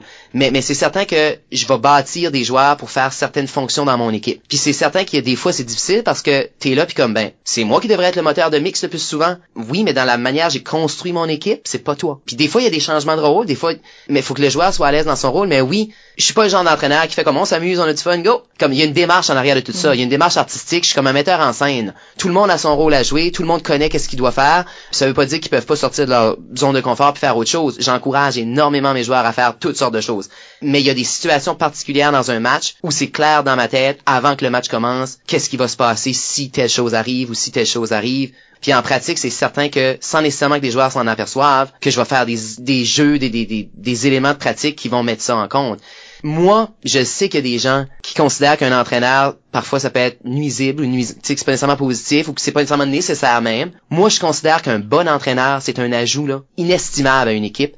L'entraîneur, c'est le cœur de ton équipe. L'entraîneur, c'est la personne d'expérience, c'est le leader, c'est la personne qui met tout le monde ensemble, c'est la personne qui connaît ses joueurs, c'est la personne qui connaît les forces et les faiblesses de ses joueurs, c'est la personne qui s'assure qu'il y en a pas un qui va aller se planter, puis que je vais pas rentrer n'importe qui comme, tu sais, souvent on entend, j'ai vu d'autres entraîneurs que c'est ton premier match, on va, on va briser la glace, donc rentre dans la première impro, go. Puis il y en a que ça bloque puis qui plus jamais envie de faire de l'impro après ça pour le reste de leur vie. Moi, je connais les limites de mes joueurs, puis jamais que je les mettrais dans une situation où est-ce qu'ils seraient pas confortables d'être. Puis ça, c'est important pour moi, la confiance de mes joueurs. Les joueurs savent que je vais pas leur faire ça, puis ils sont prêts à faire bien des choses pour moi en retour à cause de ça. Power coach, je me considère-tu comme un bon coach? Oui. Je non, oui, je me considère comme un bon entraîneur. Est-ce que je me considère comme tu sais un entraîneur qui a de l'expérience, qui est un leader, qui, qui en connaît beaucoup sur le jeu, puis qui peut apporter du positif à une équipe? Oui. Est-ce que je considère que l'équipe est plus forte avec moi que sans moi? Oui. Mais est-ce que ça veut dire que, que je fais toute la différence dans un match? Non. C'est les joueurs qui jouent au bout du compte. Je peux les mettre en confiance, je peux les préparer du mieux que je peux, je peux les conseiller, je peux pas jouer à leur place. Pour Fait que- compléter la Ouais. question à Élise, es-tu prêt à concéder un désavantage à cette euh, méthode-là? Oui, absolument. Les désavantages de cette manière-là, ça serait un petit peu le, le manque peut-être parfois de, de naturel dans la chose. Il y a l'élément de plaisir est tout le temps là. Quand t'es bien préparé, t'as du fun. Mm. Tu sais, puis ça c'est correct. Mais mes joueurs ont du fun. Mais des fois, en étant tu sais, tellement comme ça, des fois, il y a trop de chiffres, il y a trop d'affaires dans ma tête en même temps, ou est-ce que des fois, il y a des situations où je devrais juste faire comme, garde, go, vas-y, embarque. Mais tu sais, des fois, dans une situation de match, je suis tellement concentré que, OK, il a rentré trois fois, lui a rentré deux fois, le public a aimé ça, les juges ont voté pour ce joueur-là deux fois, ça, ça a marché tantôt dans l'autre match, ces joueurs-ci, ces deux-là ensemble, ça a marché, on a joué à l'autre tournoi contre cette équipe-là, puis ce joueur-là avait pas bien fonctionné en mix. Fait là, je suis tellement en train de faire les calculs de qui est la meilleure personne pour faire le rôle à ce moment-là, que des fois, dans ma tête, il y a trop de choses, puis, oups, mauvaise décision j'ai pris quelques mauvaises décisions dans ma carrière que parce que veux, veux pas avec un style de coaching comme ça, tu peux évaluer les bonnes décisions puis les mauvaises décisions.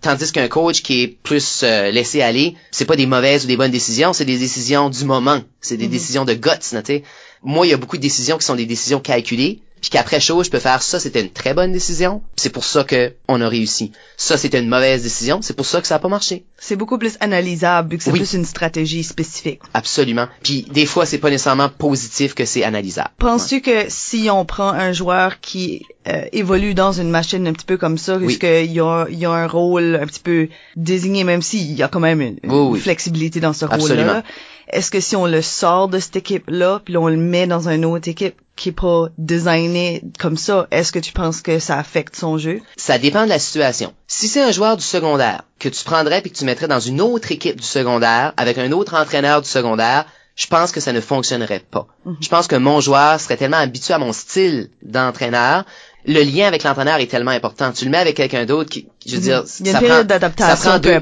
oui, mais tu sais, ça prend deux, trois ans à bâtir un lien. C'est solide avec mes gros joueurs. Puis ça fonctionnerait pas. Il s'est déjà arrivé. J'ai déjà demandé à des gens là, tu sais, ils m'ont remplacé pour un match à la liste ou tu sais, ça a arrivé pour X ou Y raison qui sont allés dans notre équipe. Mes joueurs ont toujours détesté avoir un autre entraîneur que moi parce qu'ils sont habitués à ma structure puis veut veut pas ils adhèrent à cette structure là, sinon ils seraient plus dans l'équipe. Tu sais, mm. ces joueurs-là acceptent de faire ça puis ils veulent. Sinon ils, feraient regarde, ça m'intéresse pas Justin la manière qu'on joue. Ils mm. embarquent là-dedans avec moi. Moi quand je fais mon équipe, je prends des joueurs qui embarquent avec moi puis qui partagent les mêmes valeurs, les mêmes intérêts, la même vision de l'impro. Le joueur le plus drôle de l'école, s'il partage pas ma vision de l'impro, puis s'il est pas d'accord avec la manière qu'on fonctionne, il est pas sur mon équipe. Je le prends pas. Puis j'ai laissé aller beaucoup de joueurs comme ça qui étaient le plus drôle en pratique. Ah ça, au tournoi là, ça aurait été un, joueur préféré du public, un chouchou du public, un gun. Il est pas sur mon équipe. Mais, si tu prends ces joueurs-là puis tu les amènes après ça à l'université, comme à la Licume. J'ai quelques anciens qui ont joué, Catherine Rioux, Olivier euh, Robichaud, par exemple, qui ont eu des belles carrières à la Licume. C'est certain qu'il y a une période d'adaptation. Mais je pense que ça leur a apporté une maturité un bagage puis une vision de l'impro qui sont, selon moi, là, ils arrivent beaucoup plus préparés dans un niveau supérieur parce qu'ils ont des connaissances, ils ont une technique de travail, ils ont une analyse du jeu, d'improvisation, une manière de voir le jeu que quelqu'un qui a eu un entraîneur plus laissé aller a pas eu ce bagage-là. Fait que je considère que mes joueurs arrivent plus forts au, à l'université, mais qu'au secondaire, ça les déstabiliserait puis ils seraient moins forts dans une autre équipe. Ben justement, euh, on a une question d'Olivier Rioux qui est aussi un de ah, c'est vrai, Olivier Rioux que j'ai pas nommé. Il va être content que je l'ai pas nommé. Il n'a pas encore eu sa longue carrière. C'est ça, il a pas encore du hate mail. Là. On pourra, c'est qu'on peut pas juger sa carrière, il y a juste une saison. On verra bien. So, euh, hein, pression. C'est ça. Il demande à quel point le jeu a changé depuis tes premières années de coaching. Énormément le jeu a évolué là, euh, ben de quand moi je jouais à quand j'ai commencé à être entraîneur, ça a changé. Et de quand j'ai commencé à être entraîneur à aujourd'hui, ça a évolué énormément. Ben, on a parlé tantôt de la place des filles, des femmes, là, entre mhm. autres. Ça, ça a changé drastiquement. La moitié des équipes maintenant, c'est majoritairement des filles. Les filles ont pris leur place dans la ligue, ça, c'est extraordinaire. C'est beaucoup moins sur le, punch, je trouve. Je considère qu'on est beaucoup moins dans fin 90, début 2000, où est-ce que c'était beaucoup plus ça. Et le niveau de jeu, ça, c'est difficile parce que tout le monde dit dans mon temps, c'était meilleur, là. Tu sais, comme, souvent, tu parles à des anciens, puis en tout cas, les nouveaux aujourd'hui, c'est bien moins bon que dans mon temps. Moi, je considère qu'au contraire, que le niveau de jeu est beaucoup plus fort aujourd'hui. Je suis d'accord avec toi. Parce qu'il y a une structure, tu sais, avec Improvisation Nouveau-Brunswick, les jeux d'Acadie maintenant, les jeunes commencent au primaire, euh, il y a des entraîneurs qualifiés dans plusieurs écoles. Je considère que le calibre a jamais été aussi haut. Puis il y a une parité dans la ligue. On l'a vu cette année, l'équipe qui était classée huitième avant de commencer le provincial, Dalhousie, a gagné le provincial. Tu mm-hmm. T'aurais jamais vu ça dix ans passés. Dix ans passés, c'était les deux, trois mêmes équipes pendant dix ans qui jouaient pour la Gougoune. Puis ça a toujours été ça. Puis on le savait avant d'arriver au tournoi que les demi-finales, ben, ça allait être Hamilton, Dieppe, Batters, puis Edmundston ou Grand C'était toujours ça. C'était garanti. C'était garanti. Tandis qu'aujourd'hui, on sait jamais. On sait jamais. Tout le monde peut gagner parce que le niveau est beaucoup plus fort. Fait que ce que ça m'apporte moi comme coach, faut que j'ai pas le choix de d'en mettre plus. Hmm. À chaque année, faut que j'en ajoute. À chaque année, faut que je travaille plus fort pour que mon équipe se rende plus loin parce que les autres aussi travaillent fort puis ils montent. C'est plus un laisser aller de on fait de l'impro deux fois par année. Il y a des ligues, il y a des structures, il y a des moi c'est le sport puis je considère que c'est un sport d'improvisation. Moi c'est le sport, le plus long à l'école, c'est l'improvisation. On commence en septembre, puis on finit en mai. C'est une saison qui s'échelonne sur toute l'année scolaire. Moi, mon camp d'entraînement, mon équipe est faite, moi, fin septembre. On a deux pratiques par semaine. Je vois ces jeunes-là tous les jours. Ils mangent dans ma classe. Je les enseigne. Euh, je les ai dans ma PAC, qui est la, la période d'accueil le matin, une heure. Je les ai là-dedans. Je les vois sur le midi. Je les vois après l'école. Je suis dans d'autres projets avec eux autres. On est ensemble tout le temps, puis on se crée une chimie d'équipe. L'impro, c'est gros. C'est rendu gros. Dans mon temps, on allait à la pratique une fois par semaine. C'était ça. Je vis pas pour ça, mais il y a une grosse partie de ma vie à l'école qui est pour l'impro. Je serais pas à l'école s'il y avait pas d'improvisation, puis je l'ai dit. Moi, c'est pour ça que je suis là. demain matin, on enlève mon équipe. Moi, je change de métier je suis à l'école pour l'improvisation, c'est mon numéro un. Avant mes cours. J'adore mes élèves, puis je me consacre énormément à mes cours. Puis je pense que je suis un enseignant apprécié. Là. Mhm. Mais, Mais c'est une personne passionnée, là. oui, oui, oui, oui, je suis un grand passionné dans tout ce que je fais. Mhm. Puis pour moi, la raison numéro un de là, c'est l'improvisation. Tu m'enlèves mon équipe, je m'en vais de l'école, c'est certain. C'est certain, certain. Ça semble répondre à la prochaine question à Olivier parce Je suis que désolé. non non parce qu'il dit euh, penses-tu un jour que tu seras tanné de coacher? On, on dirait que non puis que tu voudrais te réinventer comme arbitre ou quelque chose d'autre dans le monde de l'impro Là, je pense, je le sais parce que ben, je suis chanceux. Là. À Moncton, la majorité des gens du monde d'improvisation sont là. Fait que je sais qu'il y a une ligne d'attente pour mon poste d'entraîneur, puis qu'il y a bien des gens que ça leur affaire d'avoir mon équipe. Olivier, euh, pour répondre à ta question, je, sais qu'on est à Moncton, puis qu'il y a beaucoup de gens qui, seraient intéressés pour avoir l'équipe, puis je vais pas rester quand j'aurai plus envie d'être là. Comme je sais qu'il y a d'autres entraîneurs qui sont intéressés, puis j'ai pas peur pour l'avenir de l'équipe. J'ai plusieurs anciens joueurs, tu sais, qui m'ont déjà dit, je peux-tu être assistant, je peux-tu t'aider? Puis moi, honnêtement, je fonctionne mal avec un assistant entraîneur.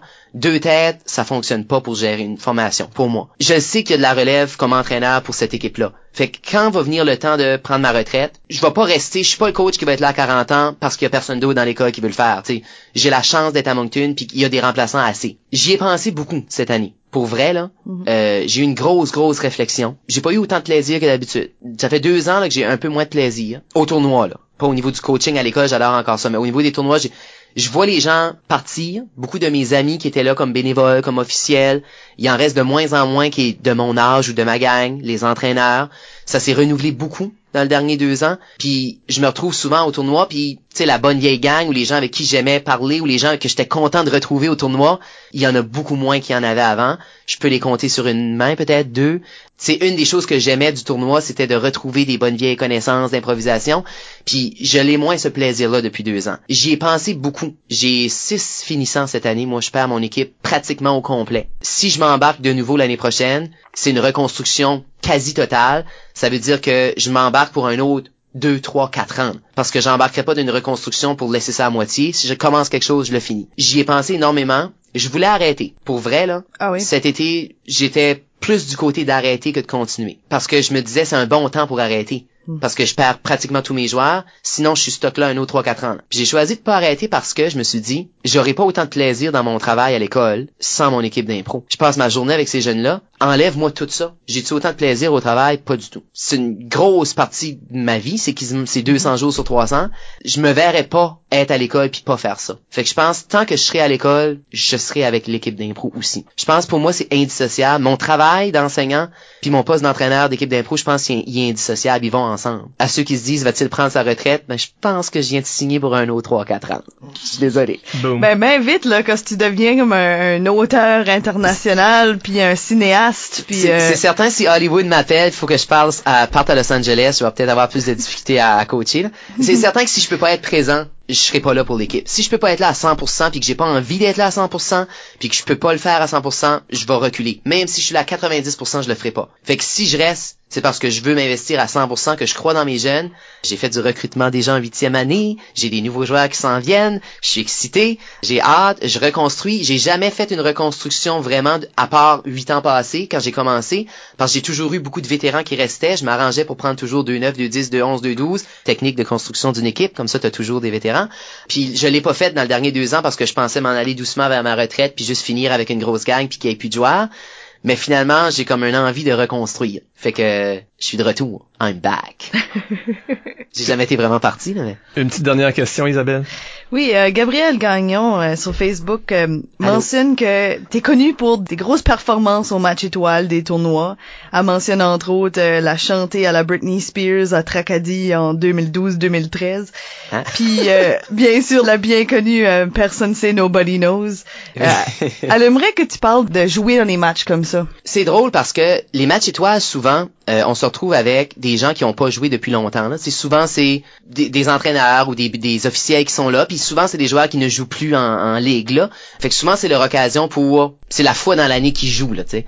Quand c'est des entraîneurs, souvent ils veulent montrer à leur équipe qu'ils sont bons. Tu veux, pas, tu, dis des choses à tes joueurs, ils te voient jamais jouer, puis là c'est c'est ton moment de gloire. Fait qu'ils veulent faire ça. Pas dans les dernières années, mais avant ça, là, il y a eu un moment où ce que ça fonctionnait pas, je trouvais, parce que t'avais les joueurs qui avaient jamais joué de l'année qui voulaient voler le show puis donner le show là. T'avais les entraîneurs qui voulaient impressionner leurs joueurs, qui voulaient donner le show puis voler le show là. Fait que ça faisait une espèce de mélange de, ok là, c'est mon impro tout le monde, c'est mon moment, là. puis bam, tu sais. Puis, moi là-dedans, je me sentais moyennement à l'aise. Ces années-là, je me suis souvent retrouvé à faire une impro, deux impros dans les matchs. Puis si on se souvient des moments que j'ai fait, tant mieux. Ça veut dire probablement que c'était des bonnes impros dans ces matchs-là, puis que j'ai profité du moment. C'était mon tour de donner le show, puis j'imagine j'ai dû le faire. Mais je trouve que c'est beaucoup mieux depuis quelques années. Il y a moins de joueurs qui jouent les matchs des étoiles, c'est beaucoup plus équilibré. Je veux dire, avec l'expérience que j'ai maintenant, au provincial cette année par exemple, au match étoile, je sentais que sur mon banc, il y avait des joueurs qui avaient des choses à prouver, qui avaient des choses à montrer. Il y en a qui voulaient jou- jouer pour la première fois devant leurs jeunes. Euh, il y en a qui avaient des membres de leur famille dans la salle, qui les avaient jamais vus jouer. Fait que je sentais qu'il y en a qui avaient besoin de ce moment-là. Fait que je me suis mis en retrait. Je suis resté sur le banc. Je pense que j'ai embarqué une fois dans le match, puis c'était pas une impro mémorable du tout. Mais je suis resté sur le banc, puis j'ai j'ai donné des idées, j'ai fourni des choses, j'ai encouragé les autres. Je- Tu sais, je les ai aidés à avoir leur moment. Fait que pour moi, ça, c'est aussi important, aider les autres à avoir leur moment. J'ai eu eu autant de plaisir que être là puis me jeter sur des chaises pendant 30 minutes avec Luigi. Euh, mais mais, mais c'est certain que moi, quand il y a du monde, quand il y a une foule, quand ça compte, j'adore ça. Puis je préfère jouer devant 200 personnes que devant 20. Puis plus qu'il y a de monde, plus que je vais te donner un show. Tu sais, ces improvisations-là dont tu te souviens, moi je m'en fous le lendemain de pas pouvoir bouger, d'avoir mal partout, puis d'être défaite. Je mourrais, je pense, dans cette arène-là pour faire un show. Il y a rien que je ferais pas. Parce que quand je joue, je me donne à fond. Des fois, ça marche pas. J'ai eu des matchs étoiles où est-ce que, oh my god, ça fonctionne vraiment pas, c'est pourri, c'est mauvais, ça, ça marche pas.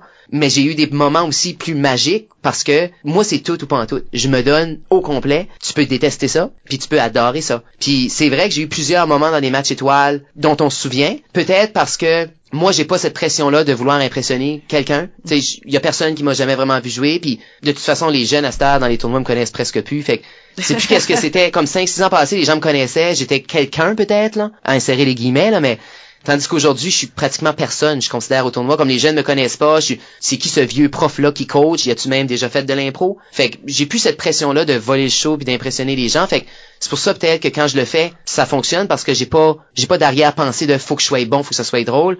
Je me donne à fond, j'ai du plaisir. Puis d'autres fois, ben, je reste sur les lignes de côté puis j'aide les autres à faire ça. Je pense que c'est le recul puis l'expérience qui me permet d'avoir des bons matchs étoiles. Et quand on fait la division des équipes pour les matchs étoiles, je suis toujours considéré comme le pas bon, comme le moins bon, comme celui-là que les gens veulent pas.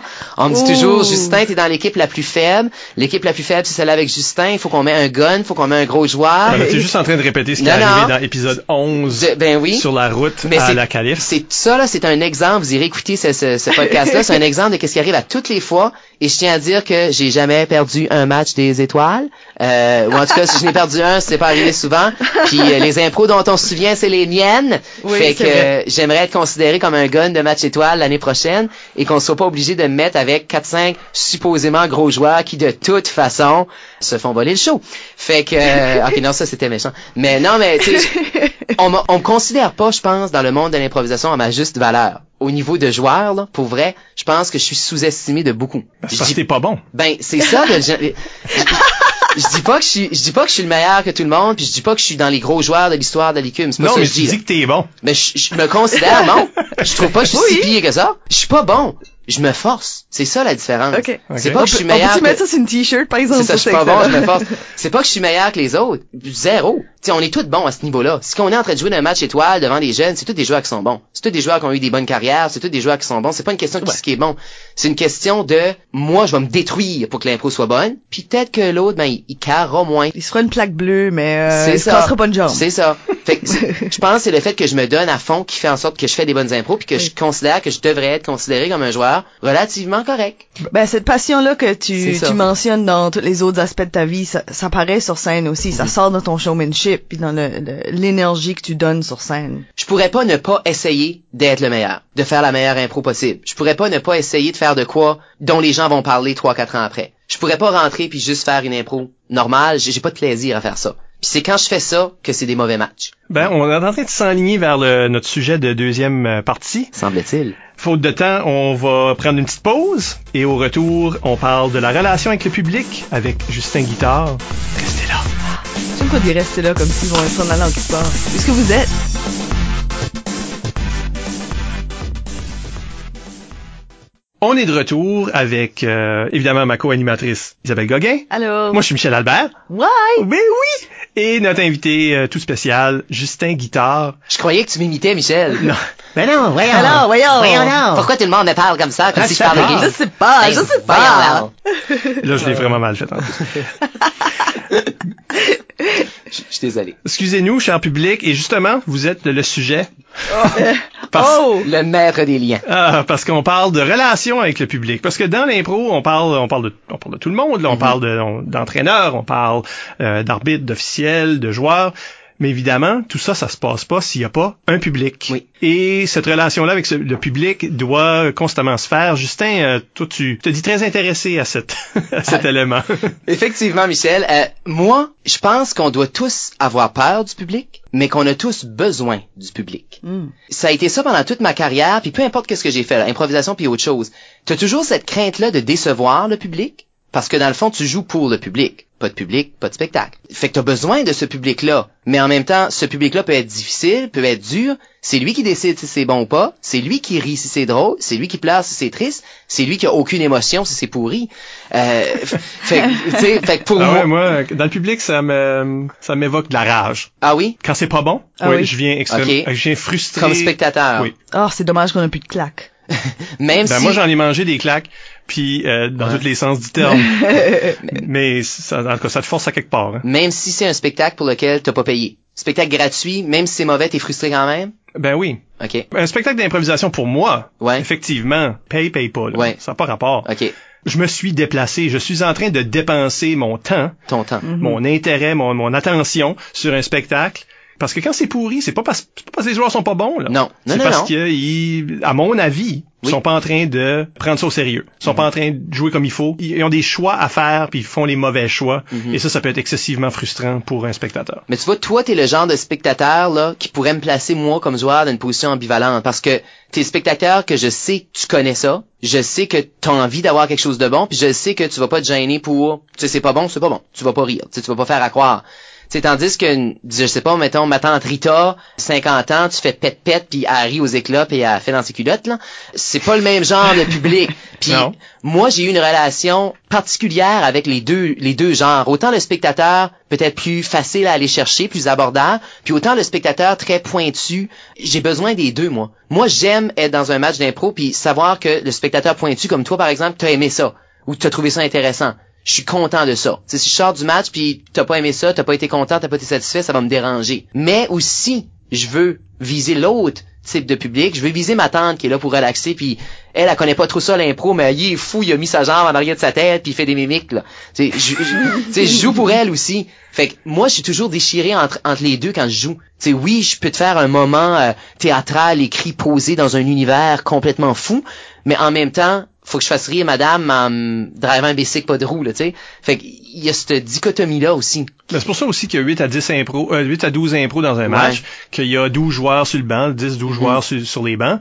Tout ça, c'est pour créer la variété qui va toucher chacun des membres du public. Mais mon problème, c'est que je veux plaire à tout le monde. Puis ça, c'est notre gros problème. Puis t'as raison, Michel, parce que si moi je plais à certaines personnes, toi à d'autres, Isabelle à d'autres, ça fonctionne, le spectacle est quand même bon, puis t'as raison là-dessus. Mais moi, on dirait, j'ai- j'ai- je suis très dur sur moi. Moi, je veux que tout le monde aime ça. Tout le monde. C'est impossible, c'est impossible. C'est un show de variété, là. Toi-même, juste toi. Oui, oui, oui, c'est ça. Je veux que tout le monde aime ça. S'il y a une personne qui a pas aimé ça, même s'il y en a 2000 qui ont aimé ça, ça va me déranger. Je veux que tout le monde aime ça. Puis c'est difficile parce que tu peux pas. Tu peux pas plaire à tout le monde. Plus qu'il y a de gens qui t'aiment, plus qu'il y en a qui t'aimeront pas. C'est, c'est, c'est, c'est Mais normal. vu que c'est un, un jeu d'équipe, Oui, oui, où oui. il y a plein de monde qui joue Oui, oui. en même temps, t'as pas besoin de mettre ça tout sur ton dos, mais faut que le spectacle soit pas homogène, par exemple. Moi, Mhm. c'est là où ce que je trouve Oui. qu'il y a une problématique en tant que public, Ouais. c'est quand ça se peut une impro que j'aime pas ou que je- qui, qui a mal marché parce que ça fait partie du jeu.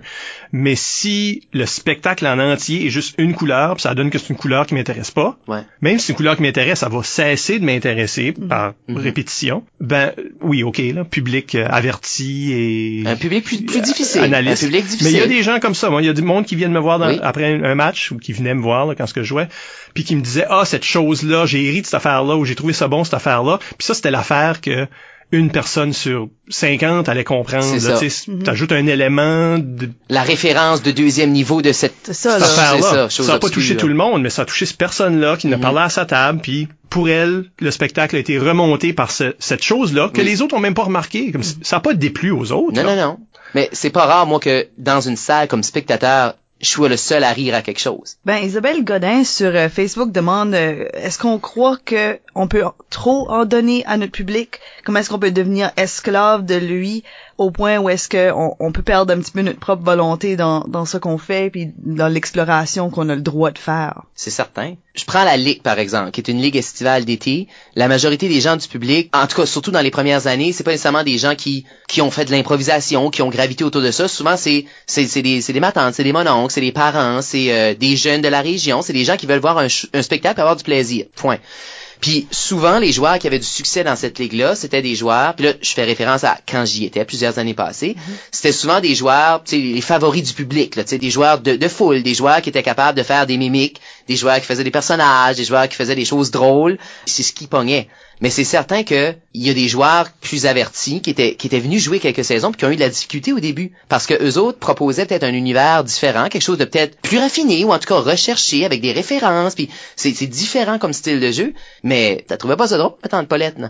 Fait que ma tante Paulette riait pas puis l'autre à côté non plus. Fait que ces joueurs-là frappaient un mur parce qu'ils arrivaient puis il y a personne qui riait. Puis t'avais l'autre, le petit joueur que c'est un joueur local, il a jamais vraiment joué. Il arrive là, puis euh, il fait quelque chose avec ses dents, comme ben, vous ne voyez pas à la maison là, mais tu sais, Ouais, il, fait grimace, perso- là, ouais. il fait une grimace, le personnage avec ses dents, puis il fait comme oh oh oh, on va à la toilette. Puis là les femmes rient, puis les femmes rient, puis les gens rient dans la salle. Ben comme joueur, tu fais comme ah ben c'est ça qui marche, c'est ça que je vais faire. Fait que là tu finis par jouer comme ton public voudrait que tu joues. Je pense que c'est peut-être ça le piège, moi. Tu joues pour le public, Mhm. mais faut quand même que tu sois toi-même. C'est frustrant parce que le public a toujours raison. Mais mais a-t-il vraiment toujours raison? On le dit souvent, là. Tu peux être excellent d'une impro puis la perdre. Oui. Tu peux être pourri d'une impro puis la gagner. Absolument. Fait qu'à quelque part, euh, le public va voter, ils voteront comme qu'ils veulent. Mhm. Mais est-ce que toi t'as joué une moins bonne improvisation pour même pour l'avoir perdu? Non, la, la gagner ou la perdre, moi me dérange pas. C'est la réaction de la salle Mm. qui me dérange plus. Que j'ai joué une super bonne impro puis que la salle est comme c'était pas bon.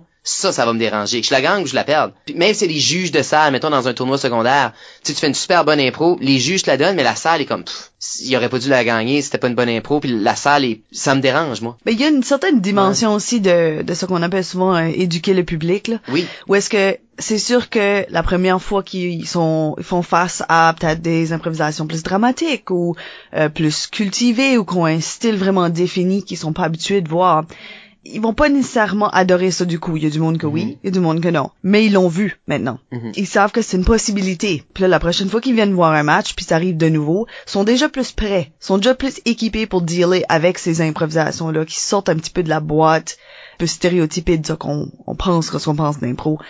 Penses-tu qu'à à force de exposer comme ça, on peut, c'est c'est possible de vraiment éduquer puis changer le public à qui on joue? C'est certain, c'est certain que oui. Mais là, il y a le danger de que c'est nous autres qui décident c'est quoi de la bonne impro, c'est quoi un bon spectacle. Puis qu'on on finit par convaincre les gens, puis à les habituer à ça, puis eux autres sont comme ah ben c'est ça, de la bonne impro puis du bon spectacle. Peut-être qu'on a raison, on a peut-être raison. Mais qui décide? Mais c'est ça, qui décide? On a peut-être tort aussi. Mais mais tu sais comme mettons moi par exemple, j'ai un style qui est grand public, je pense. Tu sais, je suis burlesque, absurde, euh, tu sais, il y a des personnages. Très euh, physique. C'est ça, tu sais, je pense que c'est de tous âges. Tu sais, les jeunes enfants vont trouver ça drôle, je pense que des, des gens plus vieux aussi. Pour des différentes raisons. Oui, oui, oui, pour des différentes raisons, mais, mais tu sais, je, je considère que je suis grand public. Mais en même temps, je me considère quand même très pointu dans qu'est-ce que je fais. Je considère quand même être un joueur peut-être de répertoire, ou en tout cas raffiné. Tu sais, il y a des deuxièmes niveaux, il y a des références, puis il y a une recherche quand même dans mon jeu. Tu sais. Mais t'es devenu plus clownesque avec le Mais, mais, temps. mais, mais pour moi, tu sais, pour moi, être exagéré, être clownex, pour moi, c'est des procédés comiques. Tu sais, pour moi, c'est, c'est, c'est, c'est, c'est du théâtre. Pour moi, c'est, c'est de l'art. là. Pour moi, c'est un style qui est très travaillé. Tu sais, ça a de l'air que je fais des bouffonneries, mais pour moi, pour moi, c'est plus difficile un acteur qui fait des bouffonneries qu'un acteur qui est dramatique. La comédie est plus difficile à jouer que le drame. Un bon acteur, un, bon joueur d'impro, pour moi, qui réussissent à, à ce que justement ça a de l'air qui se garoche dans les chaises pendant 30 minutes, je trouve ça bon. Je trouve c'est recherché. Mais ça, le public le, le voit pas tout le temps, ça. Fait que je pense que je suis chanceux que ce style-là peut à la fois passer pour ah oui, il fait une référence à tel auteur ou une référence à tel style ou tu sais comme ah oui, c'est un procédé comique euh, puis en même temps comme C'est qui ce public-là? non non mais mais, mais tu sais Ils ont tous, ils ont tous comme des goatees, pis ils sont comme, Hum, euh, ils ont, ils ont un foulard, des lunettes rondes, puis ils parlent un peu comme ça. Et euh, non, je sais pas. ils, boivent du thé à la menthe. Je, pense que autant raffiné qu'on peut être, faut quand même qu'on ait une dimension grand public. Ben, justement, Martin Savoie sur Facebook mentionne que justement, tu as un sens du spectacle inégalable. Ben, voyons donc. lui. Et non inégal, comme j'arrête pas de le lire. Excuse-moi, Martin. Il demande si ce, ce sens de spectacle-là est nécessaire pour euh, établir une bonne relation avec le public. Oui, parce que parlons de ça, là. Oui. Parce que, évidemment, Oui, oui. on peut revenir au au reste, là, mais Oui, oui. OK, il y a une relation avec le public, on Oui. la sent. on- Obligé. Qu'est-ce qu'on peut faire comme joueur, comme arbitre, comme performeur Oui. Pour assurer une relation positive avec ce public-là? Faut donner au public des éléments. Je dis pas tout, mais des éléments que le public veut voir. Tu sais, autant tantôt on parlait d'éduquer notre public, autant je pense qu'il faut y en donner un peu. Je dis pas que si le public rit juste au sexe, qu'il faut juste faire du sexe. Mais je pense que des fois, faut en donner un petit peu qu'est-ce que le public recherche. Comme par exemple, qu'est-ce qui marchait fort dans ces ligues d'été-là? Souvent, c'était des blagues de, ré- de région. On va rire d'une ville ou d'un village en particulier, on va, on va name-dropper un village, là. Ça, ça fonctionne. Moi, c'est pas dans mon style d'impro. Moi, je trouve pas ça drôle personnellement. hein. Puis on voit beaucoup d'humoristes populaires faire ça. C'est qu'on va voir des spectacles d'humoristes qui viennent ici. Souvent, ils vont faire des blagues sur les, les trous de la place. Puis tout le monde rit. Moi, je trouve pas ça drôle parce que je trouve que c'est facile. Puis comme pour moi, c'est pas comique. Mais ça, le public aime ça. Fait que ça m'est arrivé des fois dans des ligues d'été de faire des blagues de région. Même si moi, je trouve pas ça drôle, puis moi, je considère que c'est pas vraiment... J'aurais-tu juste fait des blagues de région puis imiter des gens de, de ma... ré- Tu sais, non. Mais je l'ai fait un peu. Fait que je pense qu'il faut en donner un peu à son public. Juste assez pour les garder? Oui. Oui, oui. Comme un, genre comme un petit strict minimum Mhm. qui est nécessaire Oui. pour les garder aller, Oui. même si on leur... Je suis pas sûr qu'ils savent qu'est-ce qu'ils veulent. Comme, il y a les choses qu'ils Oui, savent oui. qu'ils veulent, tu leur donnes ça. Oui. Mais il y a toutes les choses qu'ils savent pas que tu peux faire. Qui aimerait peut-être voir, puis là, ça parle de l'éducation qu'on peut faire avec le public. C'est là, j'étais d'accord avec ça. Faut qu'on les amène ailleurs. Faut qu'on leur en donne plus que justement qu'est-ce qu'ils demandent. Si je le fais rire, puis ils savaient pas que ça, ça le faisait rire, puis là, ils découvrent quelque chose, c'est encore mieux. Là, c'est wow, là. Mais faut, faut être fidèle à son public. Puis faut être près de son public. Je peux pas changer de style du jour au lendemain sans avertir mon public. Ça, ça, ça marche pas. Il y a un lien qui se fait. là. Les gens viennent voir Tornado, faut qu'ils fassent une chèvre, là, comme, c'est- les, non, mais les gens s'attendent à ça. Les gens veulent ça. Puis oui, il peut pas toujours faire la même chose. Puis oui, comme joueur, des fois, ça nous met dans une boîte. Puis on devient moins bon à cause de ça parce qu'on on reste pris dans le même carcan. Mais en même temps, t'as un style, puis le public t'aime pour une raison. Faut que tu leur en donnes un petit peu de ça pareil. Oui, le public peut te suivre dans une évolution, là. Mais, mais, mais tu peux pas faire bam, je joue plus comme ça, moi je joue de même.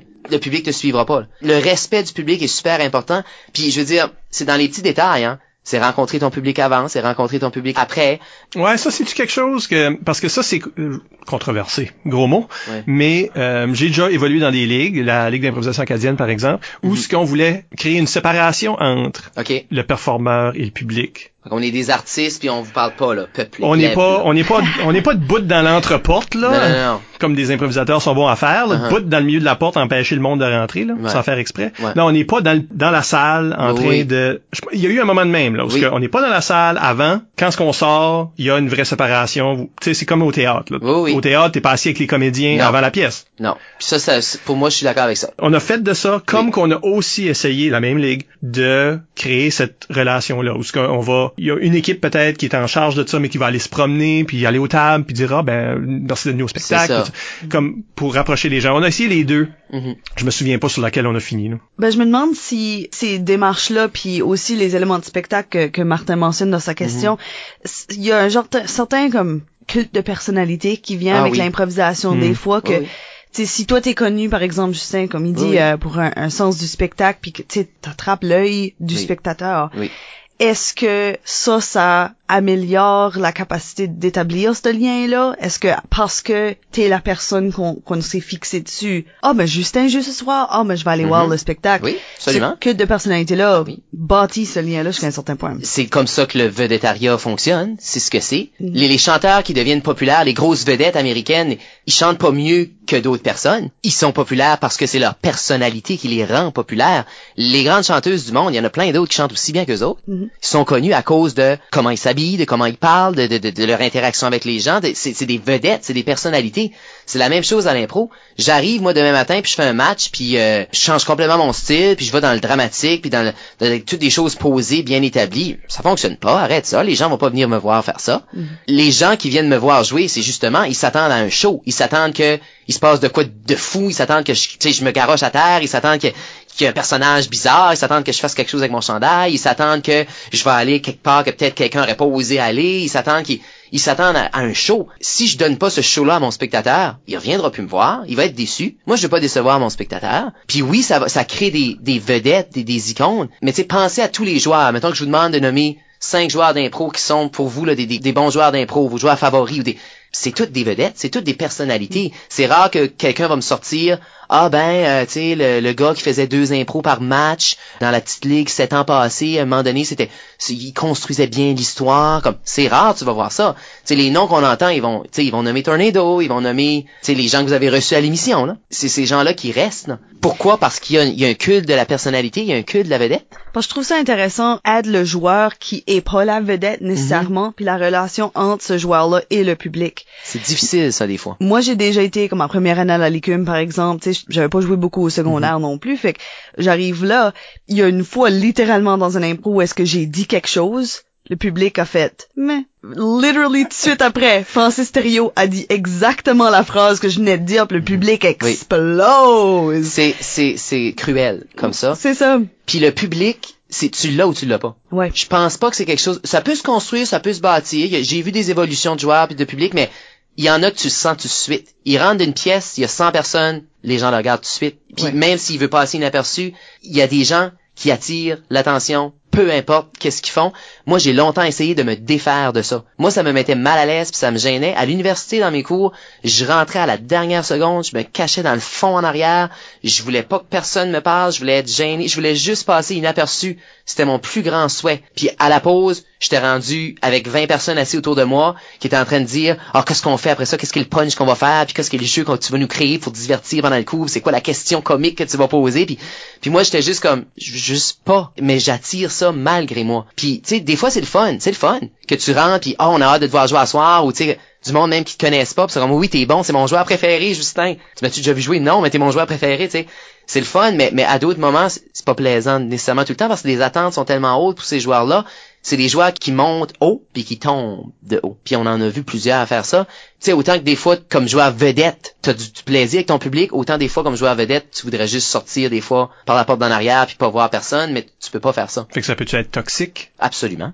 Ben, je pense que ça c'est spécialement Absolument. dur quand tu frappes ce qu'on appelle le mur, puis il faut que tu te renouvelles comme joueur, Mhm. puis là tu sais pas comment ça va affecter ton public. Mhm. Ils sont habitués de te voir faire quelque chose, puis c'était bon pour un bout, puis la manée tu sens qu'ils se tannent de toi. Mais C'est tu peux pas toujours faire la même chose. C'est ça, c'est plus Oui. nouveau. Puis il y a un autre nouveau peut-être. C'est ça, Ben exactement. T'es Oui. là, t'es là. Et tout peut-être une personnalité euh, difficile. Oui. Tu t'es le fun à regarder jouer, mais après un certain temps, comme le public commence à sentir que t'es cocky, t'es Ce arrogant. joueur-là, ah c'est oui, là où tu- oui. c'est ça que tu dégages, Oui, là, une oui. sorte d'arrogance, puis le monde fait comme ah finalement je le trouvais bon, mais lui tout se trouve bon, mais j'aime pas ça. C'est ça. Ouais. Ça, ça arrive, Se là. trouver bon, ça fait en sorte que les gens te trouvent plus bon. C'est c'est Oui. touché, hein, parce que avoir confiance puis dire oui, oui, je suis un bon joueur. Ah, ben sais-tu, je l'aime plus tant que ça, ce joueur-là.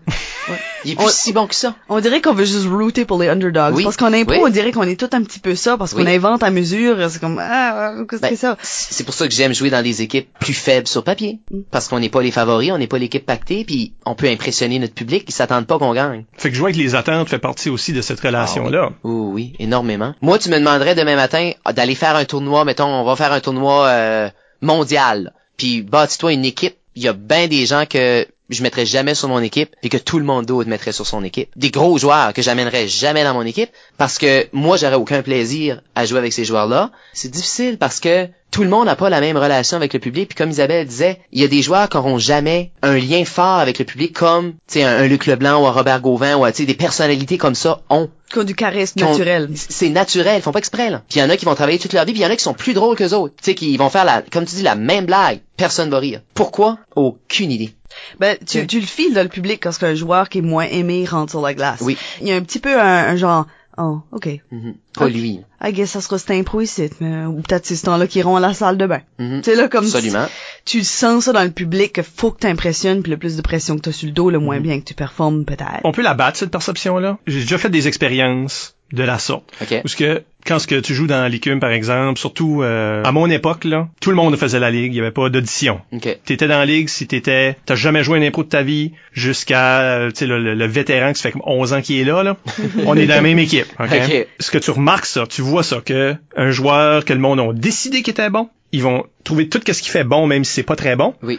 Puis le joueur qui ont décidé qu'il était pas bon, qui s'est fait un track record, là, il a joué plusieurs mauvaises impros, plusieurs soirs de fil. Il y a plus de chance. Mais c'est l'idée d'envoyer, comme en tant que quelqu'un qui génère des idées sur le banc, d'envoyer un tel joueur faire quelque chose de bon. Mhm. Puis c'est comme, garde, faut juste faire la chose de bonne. Moi, je l'ai fait avec des joueurs. Je sais que Sam Chiasson l'a déjà fait avec des joueurs. Je l'ai vu d'autres Oui, joueurs faire ça.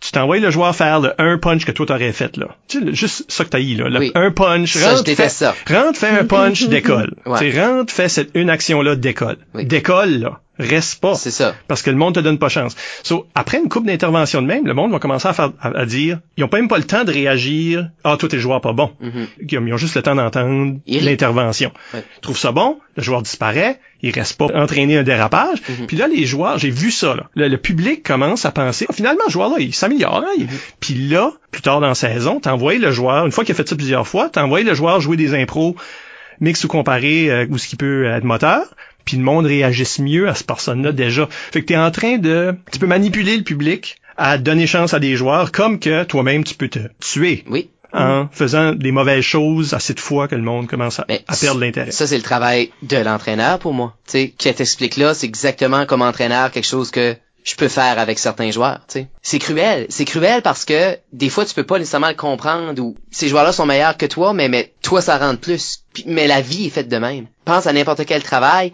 Il y aura toujours des gens qui vont faire mieux leur travail que toi, mais toi, tu vas être mieux vu pour X ou Y raison. Puis il y aura toujours des gens qui vont moins bien faire leur travail que toi, mais ils vont être mieux vus que toi pour X ou Y raison. La vie est faite de même. Puis je pense que l'impro, le théâtre, la scène, c'est une représentation quelconque de la vie, puis les mêmes principes s'appliquerait. Parce que tu parles d'entraîneur, de l'entraîneur peut jouer un rôle pour Oui. justement là, euh, empêcher les joueurs de se planter, puis manipuler le public un peu. gérer. Oui. Mais est-ce que et ça c'est une question de Nathalie Gauguin sur Facebook Ah, allô Nathalie. qui demande c'est quoi la relation entre l'entraîneur et le public. Il y a des impros qu'on a gagnés, mon équipe d'école, à cause de l'entraîneur et de son lien avec le public. Sais, deux impros à peu près égales, là. Ben, le public va voter pour Ah, il était drôle au match étoile, l'entraîneur. Je l'ai aimé, lui. Ou euh, Ah, c'est drôle, quand ils sont rentrés, ils ont jeté l'entraîneur à l'autre bord du banc, puis euh, tu sais, il a fait une petite scène, puis tu sais, ah, il a l'air comique cet entraîneur-là. L'impro à peu près égal, quel carton que je lève, je vais lever le carton de l'entraîneur. Parce que l'entraîneur est quand même sur scène. Absolument, c'est Oui, on moi- le voit. Moi, c'est un personnage. Quand je, je suis sur scène, c'est un personnage. C'est c'est Justin l'entraîneur, c'est pas Justin le Puis moi, je le dis aux joueurs, dès que le match commence, vous êtes un personnage. Sur le banc, vous êtes aussi un personnage. C'est votre personnage de joueur. Moi, sur le banc, je fais partie du spectacle tout le temps. Mm. Autant que j'ai un respect du décorum. Tu sais, je vais pas être l'entraîneur qui va commencer à gueuler après l'arbitre, là. Moi, je respecte le décorum, c'est important pour moi. Mais autant qu'il y a des petits détails que je peux faire sur mon banc qui peuvent faire une différence directe dans le match puis dans le vote. Direct. Ben des petits éléments Ouais. de spectacle aussi, Oui. ils ont, ça a un impact. Tu sais là, si tu fais comme un- une face au public de comme, je sais pas moi, je sais pas, je sais pas moi qui se dit C'est ça. ça. C'est ça. ouais, ouais. Ben oui, c'est Ça, planifié. ça arrive souvent, là. Puis c'est préparé, là. Tu sais, comme c'est voulu, là. Oui. C'est ça là. Mais ça fait partie du spectacle. Mais faut pas que ça devienne trop déconcentrant du jeu. Tu sais, si le spectacle c'est le coach, pour moi, je suis un mauvais coach. Oui. Parce que comme entraîneur, je suis là pour promouvoir mes joueurs puis mes jeunes en premier, pas mon show. C'est pas moi la vedette du show, je suis l'entraîneur. Fait que si l'attention est tournée sur moi, qui fait des mimiques, qui fait des faces, je trouve que c'est pas correct pour mes joueurs. Parce que ça devrait être eux autres l'élément central du spectacle. Qu'est-ce que les joueurs peuvent faire, comme quand tu dis, puis je suis d'accord avec cette, euh, cette idée-là, là, que les joueurs sont des personnages de Oui. joueurs quand ils sont sur le banc. Parce que tu es toujours sur scène. Toujours. Il y a une scène, la bande, c'est la scène de l'impro, mais on se cache pas derrière un rideau quand on joue pas, là. On est sur scène. Absolument. Et sur scène, t'es assis sur un banc, mais t'es quand même un personnage qui est le joueur, le gars Oui. avec le jersey ou la fille avec le jersey. Oui. Y a-tu quelque chose qu'un joueur peut faire pour mieux représenter le fait, mieux manifester qui est un personnage à ce moment-là? Est-ce qu'il y a quelque chose? Ben, c'est certain qu'il y a une attitude en partant qui est nécessaire. Moi, je le dis à mes joueurs, vous êtes regardés en tout temps. Fait que pour moi, sur mon banc, tout le monde est positif en tout temps. C'est la pire impro du monde qui est en train de se passer. Je veux pas voir une face qui est en train de paniquer sur mon banc. Je veux pas voir quelqu'un qui fait une moue de dégoût.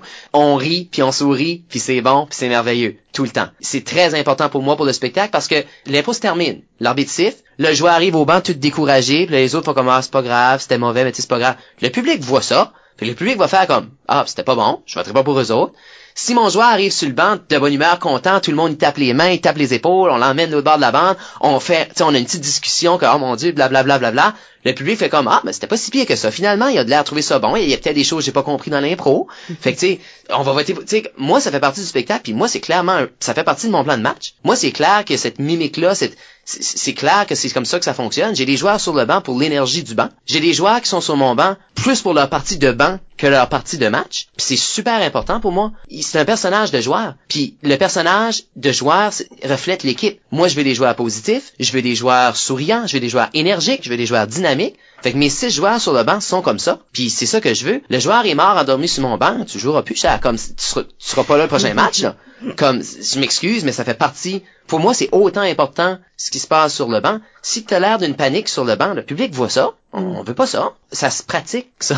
C'est, c'est, c'est plate à dire, mais ça fait partie du spectacle. comme que tu à des niveaux comme au secondaire, je suis d'accord qu'on devrait rester euh, très positif. Oui, mais oui. tu sais, à d'autres niveaux, moi je suis euh, Ton reconnu, euh, je sais pas. Mais probablement parce que j'ai arbitré si longtemps, puis le personnage d'arbitre est un une effrontée face là, Oui. qui euh, tu sais une face à claque. Le nombre de fois qu'on m'a demandé d'aller dans le parking pour se battre sans farce après un show parce que j'avais dit à des éléments du public de se taire, puis Mhm. ces choses-là, puis je le dis pas toujours gentiment. Mais- Surtout quand tu joues dans des bars là, tu sais, il y a, un- y a un Oui. élément hors contrôle oui, dans ce oui, public là. Faut que le public doit à quelque part, il y a un public qui peut être dérangeant là. Un public qui est est pas là nécessairement pour le spectacle. non, ils sont là pour d'autres choses, ils sont dos au public en train de boire une bière ou quelque chose comme ça, ils peuvent être très dérangeants, puis en respect pour le reste du public. C'est là où ce que le public vient te respecter aussi en tant qu'officiel, tu es en train de défendre leurs intérêts. Moi, je, je m'en sac là si mes joueurs peuvent pas être entendus. Le problème c'est que j'ai un public qui peut pas entendre parce que toi tu jases, puis tu, tu cries puis tu gueules de ton côté là. Fait que avant tu te bouches la gueule? Mhm. Puis oui, on se verra dans le parking après, hein, moi puis ma gang, quand tu rencontrer Bass, John Boucher, puis euh, c'est tous des gros goons là. Beaucoup de joueurs d'impro qui sont euh, des armoires à glace, fait que de toute façon. Oui, oui. Mais j'ai jamais, il y a jamais personne qui a attendu dans Non. le parking pour nous autres là. C'est Mais- juste du macho. Mais ce que j'en venais avec tout ça, c'est que quand ce que t'es arbitre, comme moi je l'ai été, c'était ça mon personnage. Quand ce que je suis redevenu joueur, Mhm. ben là je suis une genre comme j'utilise cette drôle d'approche là où ce que sais, là, au lancer de la rondelle, je perds la rondelle, tu me dis, euh, c'est vous autres qui commencent, puis là, moi, je dis toujours, erreur. Comme pour dire, tu viens de faire une, Oui, tu viens de faire la plus grosse erreur de ta vie, parce qu'on va torcher. Comme je joue ce personnage arrogant-là, Oui. dans l'arène aussi, là. mais tu fais ça parce que c'est ça que le public veut, puis c'est ça que le public aime de toi. Quand Ben, je tu- ne sais pas s'il aime Oui, ça, mais c'est ça qu'on Ben, fait. C'est ça qu'on aime. aime ça. Ben oui, c'est ça qu'on aime. Quand Michel est sur le banc puis il est en maudit où il s'en va, où il nous fait, tu sais comme au euh, l'impro que vous m'avez pas laissé rentrer là au match des étoiles de la qualification, celle-ci que vous m'avez m'avez laissé rentrer, vous avez dit vous allez venir me rejoindre, puis là tu faisais des faces, puis tu sais que On y pas, là, ouais. vous y alliez Mhm. pas, mais le public aime ça de toi que t'es un peu le méchant parce qu'on t'associe au personnage du méchant de l'arbitre. Oui. Fait que tu sais le public aime que t'aies des répliques assassines comme ça. Tu le fais. Assassin. non mais tu sais, tu le fais parce que c'est ça que le public veut. Tu sais, c'est ça que je Oui, veux oui, dire. ça fait partie du show. Ça fait partie du spectacle. Puis il y a quelque chose que je trouve dommage quand ce que des joueurs, par exemple, viennent euh, poser, le, le capitaine vient poser Oui. des questions, Absolument. puis qu'il n'y a pas de personnage. Tu sais là, le, soit Oui. le capitaine qui est vraiment maudit, c'est juste qu'on les c'est plus dans le show là. ça. Ceci, c'est juste comme rendu un vrai moment lourd puis Mhm. dérangeant. C'est ça. Ou qui est timide puis qui vient juste poser la question parce que c'est sa job, mais il le met pas dans le spectacle. Mhm. Il parle pas. Tu sais là, ça je trouve ça tout, tout le temps dommage parce que tout d'un coup on vient de dire au public, bah tu peux prendre un break là, tu peux arrêter d'écouter parce que ceci c'est un moment privé apparemment Je suis d'accord entre à des, des 1000%. personnes. Ben, je pense que toutes les procédures peuvent devenir des moments de spectacle s'ils sont bien utilisés. Moi, je suis un fan de utiliser ça, faut que tu fasses anyways, puis tu embellis ça avec des éléments de spectacle au lieu d'ajouter des gimmicks comme quand c'est un arbitre ou quelque chose que t'as trop quelque chose de intense qui prend de la place. Mais si tu peux transformer les vrais moments qu'il faut qu'ils arrivent pendant un match dans des éléments de spectacle, comme la période de questions, comme le flip de puck, c'est des choses que qu'il faut qu'ils arrivent, peu importe. Mais si tu peux ajouter de la personnalité là-dedans, faire en sorte que le public écoute. Moi, j'ai vu du monde gagner des impros basés sur la période de Ben oui. Absolument. Euh, André Roy, entre autres, était bon à ça, lui, là. C'est ça, le public connecte, continue à connecter. Que Tous ces éléments-là doivent être faits avec un sourire, puis je pense que c'est là que ça reste regardable. Oui. Puis je pense que aussi le public a l'impression de connecter avec la personne beaucoup plus si on voit ces affaires-là. Absolument. Tu sais, nous autres, on sait que c'est un personnage, ces affaires-là.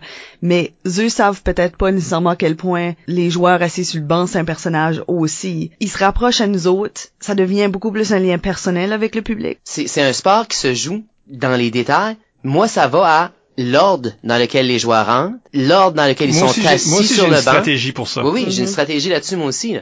Puis ça fait partie du spectacle. On la partage-tu? Qu'est-ce qui est, qu'est-ce qui Ben, est ta stratégie? ta stratégie, Pas, pour le banc, là. Comme pour le banc, je pense que ça dépend de la chimie des joueurs Ok. exact. Qu'est-ce qui se passe en caucus? Parce que je veux qu'ils puissent se placer rapidement en Oui. caucus, rapidement. Oui. Donc les extrémités devraient être ceux qui, qui vont, tu sais là, tu fais un petit crabe là. OK.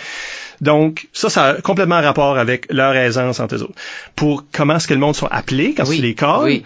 qu'est-ce qui est ta stratégie? Ben là, c'est ça, c'est qui ce qui va le dire en premier? Ah, ben, ben, ouais. disons, sur ma une, stratégie, c'est ça que c'est, là? disons sur une équipe de six joueurs, Ouais, ouais. ben, t'as ton capitaine qui va rentrer en premier et ton assistant capitaine T'as en deuxième, choix, ça t'as pas le choix. Mais tu peux quand même contrôler le choix de qui est ton capitaine et qui est ton assistant capitaine. oui, c'est sûr. Pour moi, le capitaine, c'est c'est la face de l'équipe, là. C'est la première personne qui rentre, c'est la personne qui établit quel genre d'équipe que t'es. Fait pour moi, c'est important que le capitaine, c'est un joueur qui respecte énormément le style de l'équipe, puis c'est un joueur qui, si t'avais à nommer comment on joue cette équipe-là, Moncton, c'est quoi, là? C'est cette face-là. C'est ça, Moncton. Fait que pour moi, mon capitaine, ça représente tout ce que je veux voir dans un match d'impro. C'est son style à lui. Ben, c'est lui qui va agir comme ambassadeur quand Oui. il va aller parler à l'arbitre, etc. Fait qu'il est la face de l'équipe. Oui. Moi, j'aime aussi un pep talker, là, quand l'entraîneur a moins Oui. une grosse présence. C'est cette personne-là. Oui. C'est le motivateur surtout- de l'équipe. Pas le meilleur joueur. le non, non, non. Non, non, Surtout avec des joueurs plus vieux aussi, il y a beaucoup ce rôle-là. Parce que Oui. les joueurs savent comment jouer, là. Comme Mhm. ils sont une équipe, ils savent comment jouer. Mais des fois, ils ont besoin de cet extra boost de motivation-là, juste avant un match ou, tu sais, là, quelqu'un pour les talker down après le match, ça n'a pas bien été ou quelque chose. Oui. Même si l'entraîneur est là, le, le capitaine a, Un a rôle à jouer. un Oui, rôle parce à que jouer. lui, c'est un père. Oui, c'est ça. C'est Comme différent. toi, tu peux dire qu'est-ce que tu veux, le papa puis la maman Ouais. là, de le l'entraîneur de l'équipe. Mais la personne qui a joué avec eux autres, qui fait partie de la victoire ou défaite, cette personne-là est ton, est, est ton, dans ton cercle, Oui. ton Mais âge. c'est comme ton grand frère ou grand, grande sœur qui, tu as un petit peu une influence sur toi, mais en même temps que tu, tu vois le lien avec eux. Mhm. En dernier, je vais toujours mettre mon gun, ok? Fait que mon sixième joueur, c'est... Je fais la même chose, je suis d'accord avec ça. Ah, Mon sixième joueur, c'est ton favori du public. Parce que ça fait le public applaudir fort En à, dernier. à la toute fin. Oui. Fait que quand ils disent l'équipe des jaunes, C'est ça. C'est Comme lui qui le monde sont, sont déjà en train d'applaudir ton Christian. C'est ça. Comme joueur, quand je suis pas le premier à rentrer, je veux rentrer le dernier. J'aime être le dernier joueur à rentrer dans ce match-là. Parce que je pense que je peux apporter une énergie, je rentre en dernier, ça, ça, ça, il y a une montée qui est importante. Fait que pour moi, le dernier joueur, c'est mon gun, c'est mon favori du public, c'est mon dernier joueur. Puis j'ai plusieurs exemples en tête d'entraîneurs qui ont fait ça. Ensuite, comme assistant, euh, ça dépend des conjonctures. Des fois, mon meilleur joueur peut être mon capitaine, des fois non. Euh, assistant, ce serait là peut-être mon meilleur joueur. Qui se retrouve à cette position-là, qui est une deuxième position, ou en tout cas un joueur all-around. C'est un joueur que on va le voir dans le match. Tu sais, c'est un joueur qu'on va voir pas mal, mon assistant capitaine. C'est un joueur qui va avoir du temps de glace. OK? Fait que techniquement, c'est un joueur qui a de la glace. va moi, c'est mon deuxième. troisième, ça. OK, ben, en troisième, c'est mon gros joueur, ou qui est pas mon favori du public, qui est pas mon capitaine ou mon assistant, mais qui est probablement le plus fort que j'ai sur le banc. C'est c'est le joueur qui va, c'est mon moteur, c'est mon euh, mon construction, là, c'est mon personnage, c'est mon c'est mon joueur qui va bâtir mes impros. C'est mon moteur de mix, mettons. Moi, c'est complètement politique. OK. Mon, mon assistant, c'est la personne qui aurait voulu être capitaine, qui est vétéran, tu sais, là, qui est Oui, un des anciens de l'équipe, tout ça, et qui aurait pu être capitaine. Oui. Mais vu que je l'ai pas choisi capitaine, je le mets assistant capitaine, Mhm. à quelque part pour le taire. Oui, c'est ça. Non, non, je te donne quelque chose. Il y, a un, oui. il y a un honneur là parce que le public va entendre que tu es l'assistant capitaine de cette équipe et donc que je te considère important à cette Oui. équipe. T'es pas ma grosse star, puis t'es pas, pas, mon capitaine. t'es pas mon motivateur, t'es pas mon, t'es puis mon troisième joueur sera mon go-to. Puis cette personne est quand même solide là. Oui, oui. On s'entend là que mon assistant capitaine est quand même solide. C'est six bons joueurs. Puis c'est le poste que je me réserve dans des équipes. OK. Si moi je suis pour, Toi, ce serait ça ton spot. comme si je choisis toute l'équipe, Ouais. je suis pas le capitaine. T'es l'assistant, toi. Oui. Isabelle, t'es où, toi? Pas sur l'équipe. Mais mettons qu'il J'ai faut... pas, j'ai pas fait la cote, moi. Isabelle est sur le banc. Mais, puis, Moi, je suis dans le public. Avec- Allô? je substitue. puis, je fais une espèce de montée 4, 5, 6e joueur. Moi, habituellement, je classe mes filles avant, mes gars après. Fait que techniquement, j'aurais 4, 5, ce serait ma transition gars-fille, dépendamment qu'est-ce que j'ai. Fait que j'aurais souvent ma recrue puis mes nouveaux joueurs. Mes joueurs plus jeunes vont être au milieu souvent 4, 5 Mhm. parce que c'est pas nécessairement l'image de l'équipe encore. C'est pas nécessairement les joueurs qu'on va plus voir dans le match. Fait que c'est pas les deux, trois premiers que le public est dedans, il applaudit, on est, tu sais, mais c'est pas nécessairement le dernier où ce qui est la montée dramatique. Fait pour moi, c'est, c'est pas le creux, mais c'est le, c'est le petit moment un petit peu plus de répit pour ces joueurs-là aussi que le spotlight est pas sur eux autres. C'est le genre de joueur qui peut shiner des fois, tu sais, qui peut avoir leur moment, mais, mais tu sais, comme, c'est pas les joueurs que tu t'attends qui vont voler le show à tous les matchs, ceux-là. Parce que mon vrai gros joueur, là, Oui. je le mets troisième. Oui. Lui, il est mon plombier. Oui. Il fait toutes sortes de choses. Oui. Il va avoir beaucoup de temps de glace, tout ça. ça, ton Je troisième. le mets troisième. Surtout, on parle d'un tournoi où on irait ailleurs. Oui. On parle pas d'une ligue, là. Non, non, non, non, tout non. le monde se connaît, puis euh, c'est pas Pas la même chose. Parce que là, ils savent pas d'applaudir mon gros joueur à la fin. Ils connaissent pas personne. Fait que quand j'envoie mon troisième joueur Mhm. dans une impro, puis il torche, Oui. le public fait comme, ça, c'était que le troisième C'est ça, c'était juste le troisième. Le troisième non, joueur ça, va- ça a un effet, là. Oui, oui. Ça, c'était juste le troisième joueur, puis c'était Sam Oui. Chiasson. Sais, Oh, ça. Sam Mais Chiasson, c'est mon classique troisième joueur. Mais tu sais, ton troisième joueur commence ta première mix, techniquement. C'est ça. Oui. Fait que là, mon troisième joueur rentre là-dedans. Ouais. Le monde fait comme, si bol, quelle sorte de powerhouse que Moncton a amené là. C'est leur troisième joueur C'est ça. est ce gars-là. Oui. Là, ça donne bien que tout le monde d'autre est bon, là. Mais, tu sais, Fait que tu joues oui. avec la terreur. mais c'est ça. Non, Non, mais c'est vrai, c'est psychologique. ben moi, je suis un gros trash talker. là. C'est la seule façon que je survis dans aucun sport, c'est de la- parler une Oui, grosse game. Je suis d'accord avec Parce toi. que moi et mon équipe, nous sommes inutiles. si je parle une grosse game, ça affecte la façon que le public te perçoit, la façon que l'autre équipe te perçoit, qui est un élément du public, veut, veut pas. Absolument. Ouais. C'est très, très, très technique ce qu'on vient de discuter. Fait que, fait que si vous l'écoutez euh, en version balado-diffusion, C'est là. ben c'était pas à la radio ce bout de site. Ça, c'était vraiment pas à la radio. Mais c'est une, c'est une technique Ben, formidable. ben, mais tu vois, je suis d'accord avec toi. mais c'est ça, c'est c'est juste jouer avec le public, cette affaire-là. Oui, c'est juste jouer avec le public, cette affaire-là. Absolument. Ben, c'est juste de la perception, puis c'est de l'illusion, puis c'est de l'intention. Oui, parce que ça change pas le jeu. Non. À la limite, ça change peut-être la psychologie du joueur un petit peu. Aussi. Mais à part de ça, c'est- Mais ça change la manière que le public va recevoir ça. La chose que je retiens là, surtout, c'est l'idée d'avoir un joueur emblématique qui représente les valeurs et le style de jeu C'est ça. comme capitaine. Comme ça, le Oui. monde font comme ah oui, ben le capitaine, il est pas comme complètement euh, l'inverse de sa propre équipe. Là, tu sais, Mhm. il y a une Oui. image. Ben, euh, je vais faire une weird référence tout de suite, mais c'est un petit peu comme dans Aladdin, comme le Disney movie. Je vais Où est-ce que- Ah. mais c'est qu'ils trouvaient, ils trouvaient, quand ils ont regardé le film, ils ont fait, c'est quoi, le genie est vraiment le fun, mais c'est vraiment bouleversant quand ce qui apparaît soudainement. Comme on n'est pas prêt à ça Mhm. encore. So, ils ont pris Robin Williams puis ils l'ont mis, l'ont mis c'était comme vendeur là au début du Mhm. film pour que ça commence avec ça. On est prêt à ça à cette Mhm. heure. Ça, c'est le style du film. Ça, c'est l'approche avec laquelle les personnages vont prendre l'histoire. Puis là, ça commence avec le reste puis on se rend au génie plus tard. Mais on est déjà plus prêt. On a déjà une idée de qu'est-ce que- qu'est-ce qu'on s'embarque dedans. Qu'est-ce que la face de ce qu'on va voir. Le génie dans Aladdin, Robin Williams, c'est le troisième joueur, ça. C'est- ton meilleur joueur. C'est clairement ton meilleur joueur du film de loin, mais Aladdin est ton capitaine pareil. Mais t'as raison, Robin Williams est clairement ton troisième joueur. Oui, mais c'est l'histoire d'Aladin et Jasmine. Puis... Non, mais c'est pas important, ça. C'est comme, c'est pas, tu sais, c'est Robin Williams qui vole le show, là. Oui, c'est ça. Au moins, on peut se préparer. Tu sais, là, on voit ton Mhm. capitaine rentrer, faire comme, ah, ok, c'est à peu près ça, C'est ça ça. va là. Ça peut Ouais. aider. Non, je suis d'accord. Comme que je suis sûr qu'il y a une façon d'agencer ça, où ce que tu fais quelque chose de choquant, tu joues deux impros poches, puis là tout d'un coup. C'est ça. tu fais exprès les deux pires impôts du monde, puis après ça, les, les gens sont comme, ah, ils sont vraiment pourris, puis là, bam! Bam! On est en C'est train de comme sharker le public, Ouais, là, c'est c'est ça? super. C'est à deux, c'est à deux. C'est ça, là, c'est un hustle. Un nouveau monde où nous vivrons. On n'a pas les droits. Nous par... c'est vrai. On n'a pas les droits pour la chanson. Pour toi et moi. C'est correct, c'est une, parodie. euh, C'est ça, c'est parodique si on a le droit.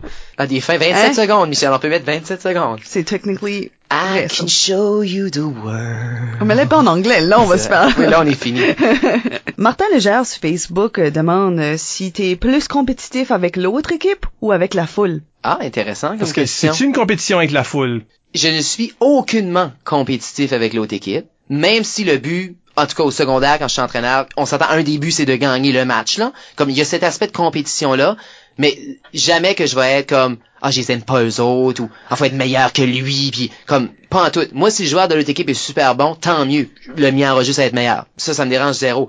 Mais oui, le combat y est avec le public, absolument. Le combat est avec le public. L'autre équipe fait partie du même spectacle. À un moment donné, vous allez vous rejoindre à quelque part, puis si c'est pas bon, c'est pas bon à cause des deux équipes. Si c'est bon, c'est bon à cause des deux équipes. C'est rare qu'une équipe vole le show puis que l'autre équipe est pourrie, puis t'es comme ça, c'était bon. Le fait qu'on joue deux équipes Oui, est une des difficultés. absolument. Ça veut dire C'est qu'on est les deux, c'est une contrainte parce qu'on n'est pas ensemble, on n'est pas sur la même page, on n'a Mhm. pas le même caucus, Oui. on n'a pas eu le même training, on se connaît peut-être pas. Oui. Ça, c'est une des difficultés, mais faut quand même donner un spectacle ensemble. Absolument. C'est une des difficultés comme qu'on n'a pas le droit à des accessoires, etc. Mhm. Oui, la compétition avec le public. On a eu d'autres invités qui ont, qui ont même utilisé ces mots-là, je crois. Ok. là. Comme qu'on était contre le public. Je suis pas nécessairement contre le public, mais les gens que j'essaie de convaincre, les gens que je veux avec moi, les gens que je veux qui disent ça c'était bon, qui font le, crochet, c'est le public. Je suis pas en combat avec lui, mais je suis en train d'essayer de, les conquérir. Fait que c'est beaucoup plus comme une conquête, par exemple, qu'un combat qui se ressemble, mais qui est différent. Plus en croisade avec mon public.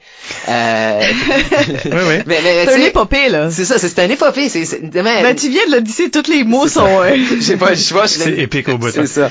M- Mon public, je lutte pas pour le battre, je lutte pas pour le vaincre, je lutte pour l'amener avec moi. Tu sais, je veux pas détruire le pays de mon public, je veux que ça devienne un demi-pays qui m'appartient, tu sais, qui appartient au style de mon équipe, à mon Oui, oui. Pour continuer dans les analogies douteuses. Fait que, fait que tu sais, je dirais pas moi que je suis en combat avec le public, je suis à la poursuite de mon public. Ben, ça que moi, je trouve qu'intéressant, c'est le fait que, techniquement, pour le spectacle, les deux équipes sont une versus l'autre. Oui. C'est- un élément de spectacle, puis on, on espère que ça reste ça, C'est sûr que tout le monde veut gagner un match Oui, pareil, oui. là, mais on dirait que la planète Terre pourrait pas se mettre d'accord sur rien jusqu'à Mhm. temps que des extraterrestres viennent nous attaquer. Ben, c'est un petit peu de même avec le public. Mhm. Tu sais, les deux équipes devraient être un opposé l'autre, mais il faut qu'ils travaillent ensemble pour vaincre le public. Mhm. C'est un ennemi en commun, en quelque part. Ça va être un ennemi, là, Ouais, mais... ben, l'ennemi dans le sens la froideur du public parce que commençons avec un public fret là. Ouais. Ce public-là connaît personne. Mhm. On espère qu'ils aiment l'impro, mais ils connaissent personne, fait qu'ils ont aucune euh, allégeance d'un bord ou de l'autre. On s'en va jouer un match en Alberta. L'ambivalence de ce public-là, c'est ça que t'es en train de pas, t'es pas en train d'attaquer les gens dans le public, t'es en train d'attaquer leur désintérêt Mhm. de base pour ce que toi tu fais. Chaque attaque, chaque impro, chaque euh, chaque élément est une attaque Oui. qui se veut détruire ce mur-là qui existe entre Mhm. le public puis toi. c'est un peu comme une, une classe. Tu sais, je suis enseignant. Ouais. Mettons, je fais un match d'impro, OK? Puis il y a quelqu'un qui est en train de texter dans la foule. Ça va me tanner, ça va me déranger. Mon but va être que je vais tellement être bon sur la scène que ce- cette personne-là va lâcher son téléphone puis va écouter mon spectacle. Je vais pas sauter dessus pour lui enlever son téléphone. Tu sais, puis je fais la même chose en classe. Si j'ai un élève qui texte, je vais pas ramasser le téléphone, puis je vais pas lui dire. Je vais essayer d'être tellement intéressant en avant qu'il aura pas le choix de lâcher son téléphone parce qu'il va vouloir m'écouter. Mais pour moi, c'est exactement la même chose. Parce qu'à un certain point, t'es en train en train de convaincre le public que s'il écoute pas attentivement, il aura manqué quelque chose. C'est ça. Ils auront manqué un moment. Il y a deux compétitions là, il y a celle-là puis il y a Oui. la compétition contre soi là, tu sais le, Oui, le- oui, le- oui, oui. m'améliorer puis Oui, oui. me battre contre mes propres limites. Oui. Ça c'est les deux vraies compétitions en impro. Mhm. Dans le fond là. Ben, sur une veine qu'on a touché un petit peu, Martin Légère aussi demande euh, euh, si on aime mieux jouer avec un public qui nous connaît ou un public inconnu. disons pour le joueur vedette, c'est certain qu'il y a un élément intéressant de jouer devant ton public parce que t'es connu du public. Puis souvent, t'as- pas que t'as moins besoin de te forcer, mais il- le rire est plus facile, le- l'acceptation Mais moi, j'entends le contraire des grosses vedettes. Ah, ok. Les grosses vedettes, ben grosses vedettes, Oui, les grands joueurs, là, Oui, oui. m'ont toujours dit des choses que sont, ils viennent tanner de jouer pour le même Ah, public. ben à long terme, oui. Puis ils ont assez hâte de se rendre à un tournoi Oui, ou d'aller oui. jouer avec des de jouer devant des différentes personnes Ouais. parce qu'ils se lassent de ben c'est trop facile. Ben Ils surprennent plus, Oui, c'est non, défis. c'est ça. Mais en même temps, des fois, c'est confortable d'être dans tes pantoufles. De l'autre côté, effectivement, je peux voir pour le joueur vedette à quel point ça peut être excitant de dire une autre foule à conquérir. Est-ce que mon statut va rester le même? Ouais. Est-ce que je vais devenir un favori de ce public-là qui sais, connaît pas? être choix tu du public à une coupe universitaire. Oui, c'est ça. Quand tu viens pas de l'endroit. Oui. Puis ça arrive régulièrement. Ouais, je oui, dirais même les équipes du Nouveau-Brunswick ont produit Oui. beaucoup de joueurs que le public québécois ou le public autre M. ont trouvé le fun. Oui. là, tu sais. Surtout par manque de familiarité. Justement, Oui, c'est oui. comment c'est qui ce monde-là, puis ils sont charmés par notre haute couleur, si tu veux. Oui. Ce qui est le fun. Pour un joueur qui réussit ça, On dirait que l'honneur est plus. il y a plus Ah, ben un oui, accomplissement, là. Oui. Tu sais, je peux faire rire ma tante Rita, c'est Oui, ma oui. ma tante. C'est ça. C'est ça. Il y a pas de, Tu sais, je peux aussi la faire rire à un souper de famille, là. ben oui, c'est c'est ça. ça. Il y a pas de, il y a pas de valeur ajoutée nécessairement à ce que ta mère rit dans la foule. C'est ma mère. Elle va rire dans la foule. C'est moi, ben franchement, je m'en sac de quel public j'ai. Personnellement. Oui, Puis oui. je, je, je sais que je suis pas la référence. Jouer pour 5 personnes, jouer pour 100 personnes, jouer pour 300 personnes, jouer pour... Euh, Veux-tu dire d'autres chiffres? euh, mes cousins. Jouer, jouer, jouer pour du monde que je connais, jouer pour mes amis, puis jouer pour du- des, des complets inconnus. Pour moi, il n'y a pas une vraie différence. Il n'y a pas consciente, cette différence-là pour moi. Jouer, c'est jouer, puis je vais faire les mêmes choses. Puis si t'aimes pas ça, t'aimes pas ça. Puis si t'aimes ça, tant mieux. Puis je vais te dire comme arbitre, c'est l'inverse. J'aime mieux un public qui me connaît déjà, Mhm. un public qui, qui respecte d'où ce que je viens, tandis que si je vais arbitrer au Québec, là, je déteste ça au bout. Ben oui. C'est comme le monde sont habitués à d'autres sortes d'arbitrage, puis ils respectent pas la différente couleur. Mhm. Pour eux autres, c'est choquant. Je file comme si je parle dans le vide. Là. Parce que t'as un personnage qui est établi puis que le public connaît. Ouais, Puis important. puis j'aimerais mieux que ce personnage-là puisse vivre dans des salles où les gens le connaissent, Ben oui. plutôt qu'aller à quelque part, commencer à frette, puis le monde trouve ça choquant puis dérangeant, puis là tu sais, ben, où est-ce que je vais avec ça? Moi, je suis pris avec le même personnage pendant une heure, là. C'est ça. Veux, veux pas? Surtout quand tu es obligé de supporter le spectacle, de, comme ça être le metteur en scène du spectacle, là, qui est Mhm. la- ce que l'arbitre fait beaucoup. Ben, je pense que ça vient peut-être à ça qu'on disait plus tôt, où est-ce que faut donner un petit peu ce qu'ils veulent, tout en donnant Oui. autre chose en même temps. C'est Tu sais, ça. si tu vas arbitrer une classe puis tu sais que ton style d'arbitrage match pas vraiment ce qu'ils sont habités de voir, ben, tu fais ce que tu fais normalement, mais tu peux peut-être y aller un petit peu moins rough que d'habitude. Tu Oui. rentres doucement Puis dans ce que je ton trouve difficile temps. avec l'arbitrage, c'est que c'est, c'est beaucoup des réflexes. Tu deviens ce personnage-là, puis après ça, c'est, il y a des automatismes là-dedans. Puis c'est difficile à perdre. Ouais. Puis c'est difficile de t'empêcher de faire des choses. Donc, tu sais, c'est un élément qu'il faut vraiment plus y penser. Mais tu vois, tu disais, toi, que ça te dérange pas jouer devant 5 ou 500 personnes. Non. Moi, ça me Un dérange. spectacle intime Ouais. a autant de valeur pour moi qu'un spectacle devant un auditorium. Là. C'est pas le même feeling. Ouais. Tu fais peut-être pas les mêmes choses. Mhm. Tu peux jouer beaucoup plus avec des silences. Tu peux faire, tu peux expérimenter beaucoup plus avec un, Mhm. un public intime. Il y a une relation plus directe avec ce public-là parce qu'au lieu de regarder dans une foule ce que tu regardes au-dessus de leur tête, là, Ouais. tu peux regarder des gens dans les yeux. C'est pas le même feeling. Je suis d'accord. Ouais. Mais pour moi, ça change pas le montant d'énergie puis de pensée que je vais mettre dans mon OK, match. mais ça, je suis d'accord. Sais, moi aussi, qu'il y ait 5 ou 500 personnes, je vais livrer la même performance, je vais mettre le même effort, mais j'ai beaucoup plus de plaisir devant 500 que devant 5 personnes. Je vais avoir mes meilleurs matchs avec beaucoup de monde dans la foule. Un match de 10-12 personnes, là, je vais avoir de la discuter. Tu vois, ma meilleure performance Ouais. à vie ou ma préférée performance à Uh-huh. vie, je sais pas s'il y avait 15 personnes dans la salle. Là. Comme je le sais pas. Tu vois, moi, ça serait, ça serait pas ça. Ça arriverait pas, je pense. J'ai besoin de me nourrir du public. 12, 15, c'est pas assez. J'ai besoin du public pour bien faire, je pense. Parce que le danger de ça, puis la raison pourquoi est-ce que peut-être Oui. j'ai développé ça, parce que je- ça me dérangeait quand des joueurs à l'ICUM, par exemple. Parce Oui, qu'à oui. l'ICUM, là, il y a une drop de public à un Oui, moment donné, là, des absolument. examens puis tout ça. Là. Mhm. Le monde, on- le monde vient occuper avec d'autres choses au milieu d'un semestre. Là. Oui. Puis tu tombes dans des salles de 12, 15 personnes. Ça se peut, là. Oui, Ou absolument. moins. Je l'ai fait. Là, j'ai des joueurs qui sous-jouent, puis pour moi, l'élément de pratique continue. Ça, c'est insultant quand les joueurs sous-jouent parce qu'il y a pas beaucoup de monde. Ça, je suis ça d'accord. devrait Ça, pas ça- être ça- une ça me excuse dérange. Je suis pour un d'accord. mauvais euh, match. Pour un mauvais match, je suis d'accord. Je suis d'accord. C'est pour ça. Oui, Fait ayant, ayant cette croyance-là, puis creux dans moi, ça veut dire que si je donne un spectacle devant une petite foule, ben, si bol, ça c'est ce monde-là qui ont... Toutes les autres nous ont abandonnés, là, mais ça c'est les vrais. Mhm. Fait qu'on va leur donner le meilleur show possible parce que ce monde-là, ils ont venu chercher quelque chose d'inédit. Ils pourront retourner après ça puis dire, bon, t'as t'as manqué tout un show. Mhm. Ben, un peu ce qu'on disait tantôt, tu sais, là, t'as pas venu au match. C'est ça. Ah, t'as manqué de quoi? T'as manqué, quelque T'as manqué de quoi? Mais si on rien manqué en venant pas, Ils reviendront. ben, ça pas. m'a- ça C'est ça. m'encourage pas à revenir. Ouais. Martin Savoie sur Facebook demande lorsque vient le temps de bâtir la relation avec le public, lequel devrait venir en premier? Que l'improvisateur apprenne à connaître son public ou que le public apprenne à connaître son improvisateur? Bonne question, euh, Martin Savoie. tu vois, c'est drôle parce qu'on on en a parlé un peu. Toi, Isabelle, tu semblais dire que le public ce serait important qu'il apprenne à connaître l'improvisateur? Je te comme renvoie à la question, là. Ça, c'est Oui. chien. Non, c'est Ça, correct. c'est chiant. Ben- correct. Parce que l'affaire, c'est que la prémisse sous-entend que c'est pas en train d'arriver en même temps. Puis je pense que c'est ça que c'est, c'est que ça arrive en même temps. Mhm. Si tu rentres ta première année dans une ligue ou que ce soit au secondaire ou d'autres ligues, le public te connaît peut-être pas du tout. Mais l'affaire, c'est que toi non plus, t'as peut-être pas joué avec eux non plus. Mhm. Puis je pense que c'est comme un osmose. Je pense que ça se fait à mesure. Tu essaies des affaires, tu vois ce qui marche, tu vois que ça qui sont ouverts à accepter comme exploration aussi, à mesure que tu fais ça.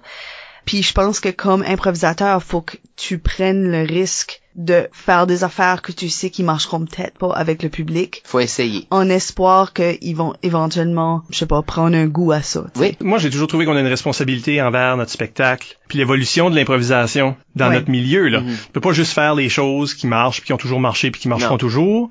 Faut que tu essayes des choses, parce que sans ça, t'es plus en train d'improviser, t'es juste en train de répéter les mêmes cochonneries. Oui. Excusez de les appeler des cochonneries, mais tu sais, un moment donné, un moment donné, là... Ben aussitôt que c'est répétitif, c'est plus surprenant, c'est un problème pour le Oui, spectacle ça. oui, puis Oui. c'est un problème pour un public, tu sais là, puis peut-être que t'as pas toujours le même public, puis il y a juste assez de monde qui rit encore parce qu'ils l'ont pas vu avant, Mhm. tu sais, puis ça se peut tout ça. Ouais. On parle de jouer différemment pour comme comment est-ce qu'on disait ça tantôt, éduquer le public, puis un public plus éduqué, puis ça, ça, c'est beaucoup le rôle de l'arbitre aussi, là, expliquer pourquoi les punitions sont données, expliquer pourquoi quelque chose a moins bien marché, puis le public fait comme ah ouais, puis la prochaine fois ils regarderont pour ces choses-là, un public qui est informé, averti, puis qui connaît l'impro, Ouais. ça, c'est un public qui est plus difficile. C'est un public qui demande pour plus. Ils veulent voir du nouveau. Parce que tu les as traînés à ça. Mhm. Je devrais dire aussi qu'il y a un élément de ça qui est juste cultiver un public. Cultiver un public, c'est pas la même chose que éduquer un public. Cultiver un public, c'est on fait des certaines choses. Si t'aimes pas ça, tu reviendras pas. Puis les gens qui aiment ça reviendront. Puis après ça, on a un public qui veut exactement ça C'est ça. notre spectacle, on a décidé que ça allait être euh, du gros punch humour. euh, Juste du mime pendant une heure. Ben non, mais mettons qu'on, mettons Ben qu'on, peut-être, tu sais Ça là. peut être ça. ouais, mais mettons Puis il y a je un juste, public pour ça. je veux juste pousser de la caricature puis On du. punch, c'est du exagéré. Ok, c'est juste de ça. Ouais. Le monde du clown. Oui. Le monde qui veulent voir ça, qui aime ça, reviennent, amènent d'autres mondes qui aiment ça. C'est ça. Puis là, après ça, on fait ça pour un public qui vient voir ça. C'est ça. Même chose, si tu veux faire quelque chose, on nous autres, on veut être, on veut être prétentieux, là. Mhm. Non, mais tu sais, on veut faire de l'exploration, veut être plus Oui. théâtral, puis il y a, il y a plein de, de ligues et troupes qui font ça au Québec, Oui, ici, en Ontario, n'importe où. T'amènes cet élément-là, le public qui aime ça vont rester puis d'amener d'autres comme eux autres, puis ceux qui ont trouvé ça plate reviendront pas. Puis là, on se retrouve avec, ce qui est pas mal non plus, là, mais un public qui vient pour voir cette chose-là. Tout le monde va pas voir tous les films, tout le monde va écoute pas toutes les émissions de télé, tout le monde écoute pas toutes les musiques. En impro, on pourrait avoir aussi des, Des genres. genres. Ben, je pense que jusqu'à un certain point, faut que tu décides si t'es prêt ou non à perdre du public en faveur de ça que tu veux que ta ligue ressemble. Puis ça, c'est un risque parce que, tu sais, ça se peut que tout d'un coup, tu tu- t'habitues à un public de 50 personnes, puis là, ça tombe tout d'un coup à 20 parce que t'as fait un choix de vocation, là. De... Mhm. Oui. Et ce choix-là pouvait s'imposer parce que les joueurs voulaient pas faire des sortes du tel jeu. Oui. On parle de public, mais ça décide aussi les joueurs dans la ligue. Puis le danger avec ça, c'est qu'on tombe avec un public avec lequel on a des insides, une chose que je déteste. Ouais. Et que là, t'as des joueurs qui font des, des, des, des gags récurrents, ou t'as des joueurs qui ont des personnages, ou qui font des références à des gens du public, à des choses qui sont arrivées la semaine d'avant. Et là, c'est pas drôle pour tout le monde. Puis c'est là que moi, comme spectateur, que je décroche. Quand je vais voir un spectacle, puis qu'il y a un inside que je comprends pas, là, vous m'avez perdu, moi, comme spectateur. Ben, je trouve ça intéressant parce que des fois, il y a des références que si quelqu'un t'était là à un autre match, tu le reconnais, mais Oui. sinon, ça n'a pas un impact sur Puis c'est l'histoire. quand même bon. Ben ça, c'est correct. Mais je trouve que c'est le public qui le ruine. Parce que là, t'as comme les 4-5 personnes qui étaient là à ce match-là qui fait comme « Ha! Ouais. Puis là, le monde fait comme « Ah, c'était une référence. » On dirait que ça, J'ai manqué Ça- quelque chose. Ouais. ça détruit un peu ce moment-là. C'est une corde raide, hein, parce que tu veux en même temps créer, surtout sur une saison, Oui, oui. tu veux créer Des habitudes. là. tu veux créer une trame à tout ça où ce que ah ce joueur là lui puis l'arbitre sont en train de se chicaner parce que euh, il va absolument pas comme ce joueur là chante très mal mais refuse de pas rentrer dans des chantés puis l'arbitre va tout le temps le caler là-dessus puis ça Mhm. devient l'inside de la ligue Oui. Mhm. où ce que ce joueur là devrait pas rentrer en chanté mais faut toujours que tu le reset up, là, faut que, si c'est ta première fois, faut que ce gag-là soit expliqué par l'arbitre. C'est ça. Tu sais, comme il y a une façon de créer cette histoire continue Pour que ça fonctionne. pour que ça fonctionne, puis que ça me donne envie de revenir, puis voir cette histoire-là continuer à évoluer en tant que Mhm. public. C'est comme pogner un soap à épisode comme 460. C'est ça. Euh, Les sauts sont incroyablement répétitifs. Oui. Ils vont toujours te rappeler qu'est-ce qui se passe, comme ça que t'es pas vraiment perdu. Ouais. Fait que t'es capable de remplir les trous. Ben, le narratif d'une saison de ligue devrait être semblable. Il y a ça, là, comme garder ton public euh, en haleine, là, mais ils Mhm. reviennent pour ces personnages-là. Puis ces personnages-là, ben, ils doivent avoir des, des, petites- des petites histoires entre eux autres, là. Faut qu'il y ait quelque chose là, là. Je reviens pas voir. Ben, il- on parle souvent de les joueurs sur le banc comme tu- t'es pas t'es pas juste toi assis sur le banc, t'es le joueur numéro 6 de telle équipe. Oui, oui. Mais si ce joueur-là est complètement vide de personnalité, c'est pas mieux. Tu sais, on s'accroche à ces petites particularités-là. Oui, oui. Lui peut pas chanter, lui peut pas rimer. Tu le vois dans sa face juste avant que la- l'arbitre siffle qui fait comme j'ai pas de caucus. Tous ces petits moments-là de personnalité, le public accroche à ça puis il mange. Chaque match doit être une introduction à cette chose-là. on parlait tantôt de de- de- d'habituer notre public à un certain style ou en tout cas ça. Moi, c'est quelque chose dans ma carrière que chose que j'ai toujours trouvé difficile. Je me suis toujours trouvé en décalage comparativement à la majorité du groupe de la ligue à laquelle j'appartenais. J'ai jamais joué, je pense, le style numéro un d'une ligue. là. Tu sais, où est-ce que tu dis la majorité de tes joueurs sont comme ça? J'ai jamais entré dans ce moule-là. J'ai jamais été dans la gang qui était la majorité. On faisait ce style-là. J'ai toujours été dans, tu un joueur pas minoritaire, mais tu un joueur qui, je proposais quelque chose qui était pas ce que la majorité proposait. Puis souvent, ça a été difficile, surtout en mix avec d'autres joueurs, tu qui ont un certain univers. J'ai eu beaucoup de difficultés à composer avec ça. Puis, puis avec le public aussi, parce que, tu sais, veux, pas, si la majorité de tes joueurs jouent un certain style, ça va amener du public qui aime un certain style, les amis qui vont aimer un certain style. Plus la, la saison avance, plus justement, tu peux tomber dans un public qui s'éloigne de plus en plus de qu'est-ce que toi t'aimes puis qu'est-ce que toi tu proposes. Puis le danger peut arriver que le public décroche, mais c'est parce que le reste de la ligue propose autre chose puis que c'est ça que le public a embarqué dedans. Puis là, comme joueur, tu te retrouves à faire, ben, est-ce que moi j'embarque dans le style de la ligue ou est-ce que moi je garde mon propre style, même si ça marche moins que le style de la ligue? Ben, on espère qu'une ligue qui est axée sur la variété Oui. tombe pas dans ce piège-là de trop banquer sur le même style d'affaires. Mais c'est Mhm. sûr que c'est quelque chose qui arrive très Mhm. facilement. C'est pour ça qu'en impro match, moi, c'est la chose que je recommanderais en, tu sais, en tout temps. là. L'idéal, Oui. où ce que la dramatique peut coexister avec l'humoristique. Plus qu'un style, plus qu'une sorte de joueur peuvent se mettre en évidence, Oui. faire des choses intéressantes, puis peut-être même combiner de façon nouvelle leur style entre eux autres. Oui. Ça, c'est l'utopie d'improvisation, justement parce que c'est ça qui va aller chercher le public dans son ensemble, puis le faire revenir. Tandis que tout autre peut devenir trop pointu. Oui, on veut pas devenir trop pointu. Non. Puis ça, ça va chercher l'ambition que toi t'as personnellement de plaire au moins un petit peu à tout le monde. Oui, oui. Tu sais, je préfère plaire un petit peu à tout le monde que plaire énormément à, bou- à une, une partie puis ne pas plaire du tout à l'autre partie. Dans un impro match, Oui. on a la dimension de participation du public euh, avec le vote. Oui. On leur donne ce choix-là, ce travail-là de voter. Mais euh, Michel, toi, pendant que tu étais dans les impromptus, vous avez trouvé des différentes façons de impliquer le public dans le spectacle, vu qu'il n'y avait pas du, du vote. Penses-tu que ça, ça a amélioré le fonctionnement du spectacle? Je pense que en impro, t'as toujours besoin de ça. C'est une chose qu'on n'a pas nécessairement mentionnée, mais Du vote ou du, du rapport avec le public? de la participation, Participation du, du public. public. Parce que sinon, qu'est-ce qui prouve que c'est de l'impro? Évidemment, là, il y a trop de faillites pour que ça. mais non, mais des fois, Oui, quand ce que t'es, quand ce que t'es euh, bon, puis une bonne chimie, puis l'équipe travaille bien, puis tu t'es juste donné juste assez de repères, tu peux accomplir des choses. Puis on les impromptus se l'ont souvent fait dire comme en, en type impro-théâtre. Ah, c'était pratiqué cette affaire-là. Mhm. Ah, ben c'était bon, mais c'était pratiqué. Ouais. Peut-être qu'on pratique très mal. C'est pour ça. que c'est là les trous là. Mais si tu parles pas avec ton public, tu leur demandes pas des éléments, Mhm. parce que c'est un peu whose line là, dans ce sens-là, où ce que tu vas aller chercher, garde, voici ce qu'on veut faire, on vous dit qu'est-ce qu'on veut faire, mais le public, faut vous nous donner des thématiques, des personnages, faites des choix pour nous autres. Euh, Il y a quelque chose d'aléatoire, puis c'est vous autres qui pigez. C'est de même qu'on démontre qu'on n'est pas en train de, de, de faire des choses Oui. pratiquées, parce que c'est vous autres qui nous avez envoyé la curveball. là, Comme on savait pas qu'est-ce que vous allez nous dire, Mhm. fait que donc, c'est de l'impro. Dans l'impro match, c'est beaucoup plus clair. L'arbitre joue ce rôle-là en donnant euh, la, la contrainte puis le, le thème. Puis les joueurs jouent pas ensemble, sont pas habitués de jouer ensemble. ça. On présume que c'est pas pratiqué. Puis le public vote, ils font partie de du spectacle de ce côté-là.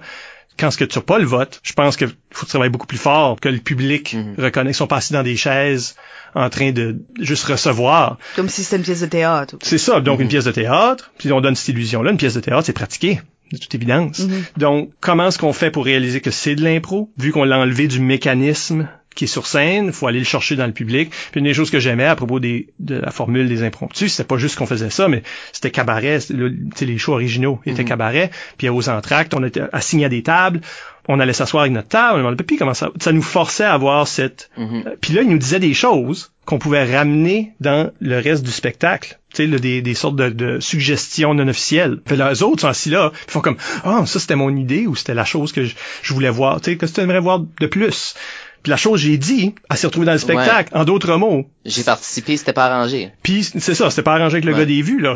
Comme c'est parce que j'ai dit quelque chose, ça a eu un impact sur. Tu sais là, il y a quelque chose à propos de l'impro, c'est du théâtre instantané. Oui. C'est immédiat. Ben qu'est-ce qu'il y a de plus immédiat que dans un spectacle normal de théâtre? Oui. Le public réagit, rit, crie, je sais pas qu'est-ce qu'un public fait.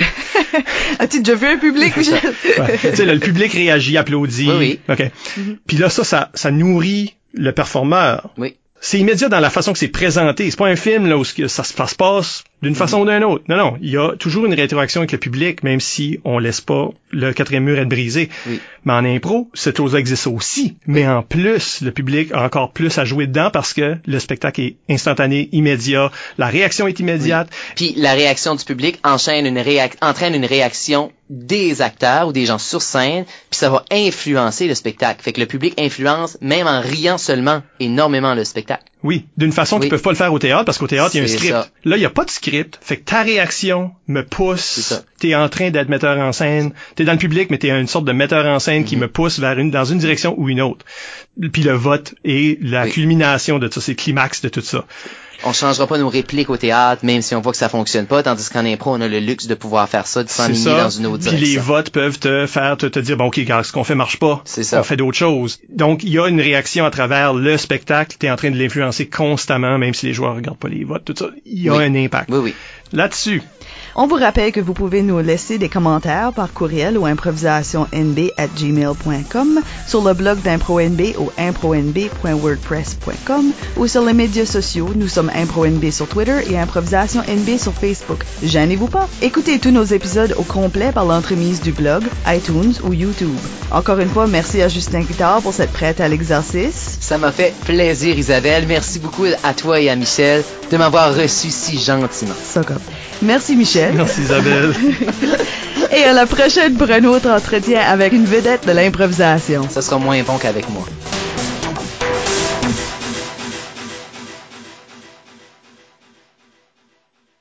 « 21% des membres d'Impro Nouveau-Brunswick n'ont pas leur permis de conduire. qui est un taux quand même assez élevé dans les membres. Crash un mariage à soir. Oui. C'est correct, t'as vraiment des sous puis des affaires. Toi, t'as l'air comme si tu passais un mariage. C'est ça.